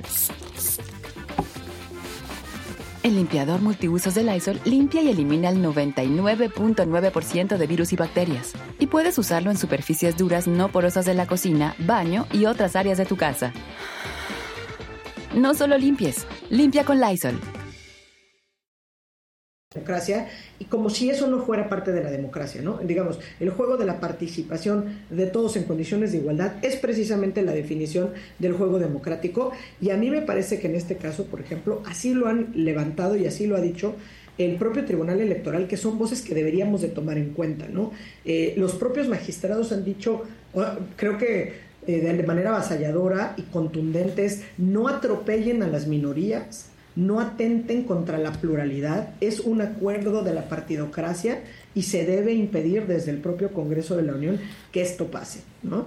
Hay por ahí un video circulando eh, de los pues, presidentes de los partidos, ¿no? Del PRD, del PAN, del PRI, eh, diciendo que no iba a pasar el plan B, que vamos a defender nuestra democracia, el INE no se toca, el tribunal no se toca, y esta reforma toca al tribunal y la toca de una manera muy grave porque impide juicios de derechos políticos promovidos por mujeres, personas con discapacidad, personas transgénero, migrantes, indígenas, eh, porque limita incluso a la propia militancia de los partidos políticos a impugnar los procesos internos. Y hemos visto de estos problemas dramáticos en el caso del PRI, en el caso de Morena, ¿no? Entonces, pues esa es la razón, eso es lo que, eso es lo que te da la respuesta a, tu interrogante, ¿no, eh, Ilan? ¿Por qué? Pues porque son acuerdos populares, porque no están dispuestos a renunciar en aras de una verdadera democracia a todo aquello que les beneficia de manera perversa, ¿no? Acotar al tribunal y al INE Eh, ¿Cómo? Pues resolviendo al tenor literal de la ley, es decir, en aquello que nos pongamos de acuerdo desde las cúpulas, porque en realidad no es un ejercicio democrático y transparente. Pero les conviene al final del día a todos, a ellos eh, perversamente, porque lo que están viendo es que ya no pueden los militantes llegar a impugnar las decisiones que se Exacto. toman con el liderazgo. Entonces es una forma de mantener sus cotitos de poder para que no llegue la chiquillada. Claro. Y se los madrugue. sí, hacerla de... Sí, hacerla o sea, para que no llegue alguien a decirte, oye, ¿por qué Alito se quiere quedar y quiere modificar los estatutos? ¿O por qué Citlali se quiere quedar más tiempo? O sea, porque al final del día... Y Alejandro Moreno y Mario Delgado. enormes, ¿no? Eh, y eso, acuérdate que además pasa, o sea, pensando en la democracia y en cómo está diseñada la democracia mexicana, pasa por prerrogativas y las prerrogativas de los partidos políticos pasan por una bolsa enorme de asignación de recursos.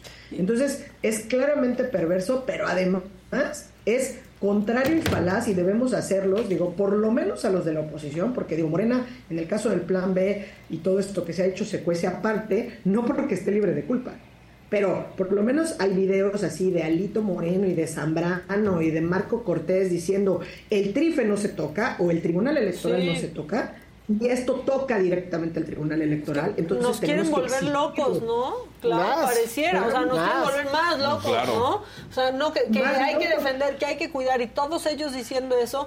Y ahora, por ejemplo, el representante del PRI en el INE ayer dando su, su discurso de cómo Lorenzo y Ciro han ido en contra de todo y en contra de ellos, específicamente. Y que todo eso estás de acuerdo que simple, simple y sencillamente tendría que ser suficiente para que estemos alarmados, ¿no? O sea, si el representante del PRI a las dos horas de que salió Lorenzo Córdoba y Ciro Morayama está diciendo que qué barbaridad de cuánto daño le hicieron en la Y que propia qué bueno que democracia, se fueron, pues claro. algo no huele bien. Sí, sí, sí, te digo, nos quieren volver locos. ¿Y qué, qué otra cosita? Oigan, qué ligeros regresamos de Qué- las qué suavecito, ¿no? Qué suavecito. Híjole, yo, yo te tenido unos días. ¿no? Te- ayer creo que pasé de, de- sí, de chamba. Pero ayer hice de los corajes más grandes que he hecho en mi vida, profesionalmente hablando. Sí. Sí, o sea, yo he tenido así días de que, de veras, llego a la cama, me pongo en posición fetal. De plano. Y hasta. Ya. Sí. es que digo que los otros andan muy cañones. ¿eh? ¿Tú cómo vas arrancando la- el regreso de las vacaciones, Clau? Pues ahí vamos, la verdad como hilando un poco con toda esta chama, me encantaría, oye, me encantaría poderme poner en posición fetal, pero la verdad es que uno no puede descansar, o sea, de verdad es que ya, ya no es la defensa de la democracia, yo siempre digo, la defensa de los derechos humanos es una cuestión de todo el tiempo, 24 por 7 todo el año, porque si no a alguien se le ocurre algo. Entonces, me no parece demoledor. Y el tema electoral, la verdad es que así vamos, bueno, por lo menos parece que es como un monotema, pero es que no lo vamos a soltar. Y ahorita abordamos por el tiempo y, y con ustedes, porque además está incluso en este momento discutiéndose esta iniciativa. Pero bueno, el día de ayer fue la primera sesión del Consejo General del INE, digamos, ya con la nueva presidenta y con este nuevo reparto, digamos, de funciones. Se definió la integración de las comisiones que van a operar hasta septiembre y que van a atender, propiamente dicho, digamos, las elecciones en el Estado de México y Coahuila. Entonces, la materia electoral nos va a seguir dando y seguramente nos van a querer seguir sorprendiendo con acuerdos populares que no podemos permitir de ninguna manera y que la ciudadanía verdaderamente tiene que sali- salir y alzar la voz e impedir que esto ocurra.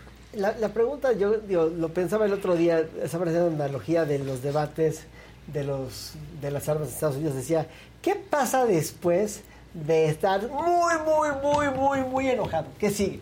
Sea, ¿qué, qué, ¿cuál es la frontera ¿Cuál es el techo? después Del- del- de- del- ya llega el muy muy, muy, muy, muy, No, muy, ya, solo te vas desenojando. Pues, ¿qué Oigan, pasa? Porque se va, se va normalizando, es decir, Sí, eh, te es- acostumbras a estar es así. indignación, eh, no, primero negación, indignación, macro emputamiento, aceptación, normalización, y así. Y, y costumbre. Llegaste a la ¿no? decepción por ahí. Sí, por ahí sí, faltó sí. decepción No, también. la- el- ya dices, eh, pues ya, y aceptación, ya dices, ya, chingue su madre. Es que pa- para estar decepcionado tienes que ser naive, ¿no? Y, y no somos inocentes. Eso sí, no. O sea, la inocencia la perdimos. O sea, todos los mexicanos ya perdimos la inocencia en unos, o sea, en, en sexenios anteriores. Pero, pero no lo aceptas y por inocente, este- lo aceptas porque dices, les vale tres Y en este kilos. estamos perdiendo la capacidad de sorprendernos. La verdad, en Ah, este sexenio... Oye, y ahorita que dijiste que qué sigue después del enojo, me, me- me quedé pensando en una serie que vi el fin de semana, que si pueden véala, pero porque justamente invita a la reflexión de tenemos que encontrar la manera de serenarnos colectivamente. Eh, está en Netflix y se llama Beef en inglés y creo que le pusieron bronca en español. Con Ali, con, con Ali Wong, ¿verdad? Y no sabes qué buena está, pero, o sea, qué nivel de estrés, o sea, en el que te mantiene, pero además sí, de esos momentos en que, como, como muchas veces decimos, ¿no? No, no pasa lo que está, no entiendes lo que está pasando en la cabeza de otra persona, pero al final, en cualquier contexto, todos somos ese otro, ¿no? Todos podemos ser ese otro que está teniendo un mal día, un mal momento, un mal mes, un mal año, un mal todo. Eh, y cómo puedes ir escalando la violencia. Entonces, justo ahorita que hiciste esa- ese comentario, la- me quedé pensando en, pues tenemos que aprender a encontrar esta manera de por lo menos ponernos en posición fe- fetal para evitar un, un caos iracundo Es que eh, colectivo. ser adulto es este querer llorar y no tener tiempo para hacerlo, ¿no? También este, dicen por ahí, pero yo ahorita que dijiste lo del enojo, ya cuando alcanzas tu nivel máximo de enojo, me acordé de, del presidente con China. Y porque siento que va a estar muy enojado porque creo que no formuló bien su pregunta a China. ¿No? O sea, porque China le, le salió con, no, pues no entra de manera ilegal. Pues no, porque entran los precursores de manera legal a México. Y aquí es donde está viendo algo que hace que se vayan a otras cosas, los precursores del fentanilo, ¿no? Lost in Translation. Están los Ah, translation, ¿no es Lost in eso? O sea, porque China solo fue literal, como de no, no entran de manera ilegal. Y entonces cuando vio esa respuesta el presidente creo que llegó a ese nivel de enojo, porque tienen razón. Sí. Bueno, o sea, tienen, tienen razón en un tecnicismo. Ajá. El punto Se no es ese. mal. O sea, lo que pasa es que hay dos tipos de personas. Las personas que aterrizan en la sencillez y las personas que aterrizan en la complicación. Si te agarras de los detalles, porque el diablo está en los detalles, pues te vas por ese hoyito y sales del mundo, ¿no? Es muy complicado. Pero en esencia, el punto no es cómo entraron las sustancias. El punto es lo que pasa con las sustancias que entran. Exactamente, que se le van a la Secretaría de Salud o que- qué, porque llegan para allá y de ahí se distribuyen. Sí, lo, lo que pasa es que vivimos en un, en un mundo de... digo, eh, eso lo, lo estoy diciendo en abstracto, porque no quiero hacer acusaciones en particular. Eso, eso se lo digo a todos. O sea, estoy hablando de todos todo el tiempo. Pero es un mundo de hipocresía, porque el sistema está diseñado para cambiar, pero, o pa- pero el sistema no quiere cambiar. Claro.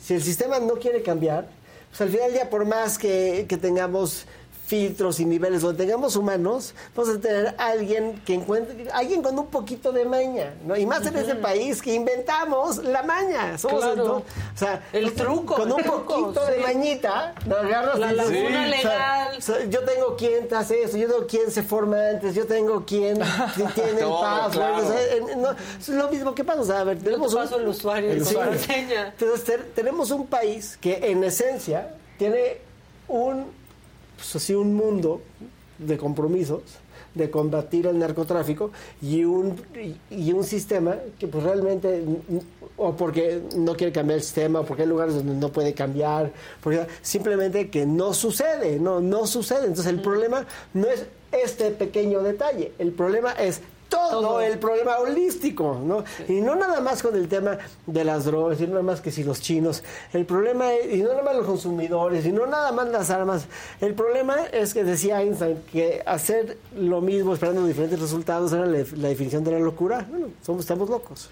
Entonces diseñamos un sistema para volver las cosas más transparentes, que sí transparentan las cosas, pero en esencia, pues eh, nadie está esperando que realmente seas distinto. Lo que la gente está esperando Claro. es que, pues, sus- que, que la gente atienda a sus intereses Personales. económicos. Sí.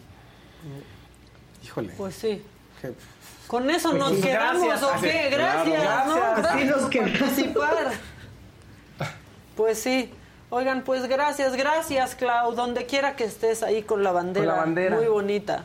Exacto, siempre estoy con mi bandera, acuérdense, eso es lo relevante. Y el Auditorio Nacional atrás, ¿no? Esas sí son oficinas elegantes. Esas sí son Sí, oficinas oficinas elegantes. elegantes. Que eso sí es poder. Mira nada más. Eso sí es. Mira nada se ve más. lo fifí, se ve No, lo se ve- fifí. se ve lo fifí, sí. Besos, Clau. Un besote, que estén muy bien. Gracias, igual tú, pues gracias, Katz. Es lo que hay. Es lo que hay. Y se terminó lo que se daba. Este, pero mañana a las 9 de la mañana aquí vamos a estar para que nos sigan viendo, para que se sigan enojando o sigan contentos o lo que quieran, pero viéndonos. Les mandamos un abrazo, que tengan un buen día. Hasta mañana. Bye, compañeros. Bye. Bye, Maquita.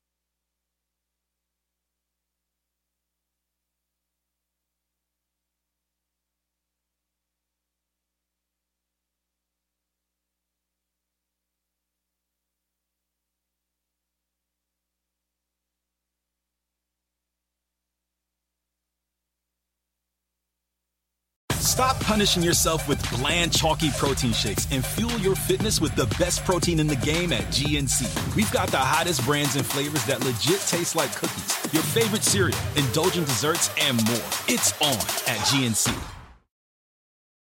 Algunos les gusta hacer limpieza profunda cada sábado por la mañana. Yo prefiero hacer un poquito cada día y mantener las cosas frescas con Lysol. El limpiador multiusos de Lysol limpia y elimina el 99.9% de virus y bacterias. Y puedes usarlo en superficies duras no porosas de la cocina, baño y otras áreas de tu casa. No solo limpies, limpia con Lysol.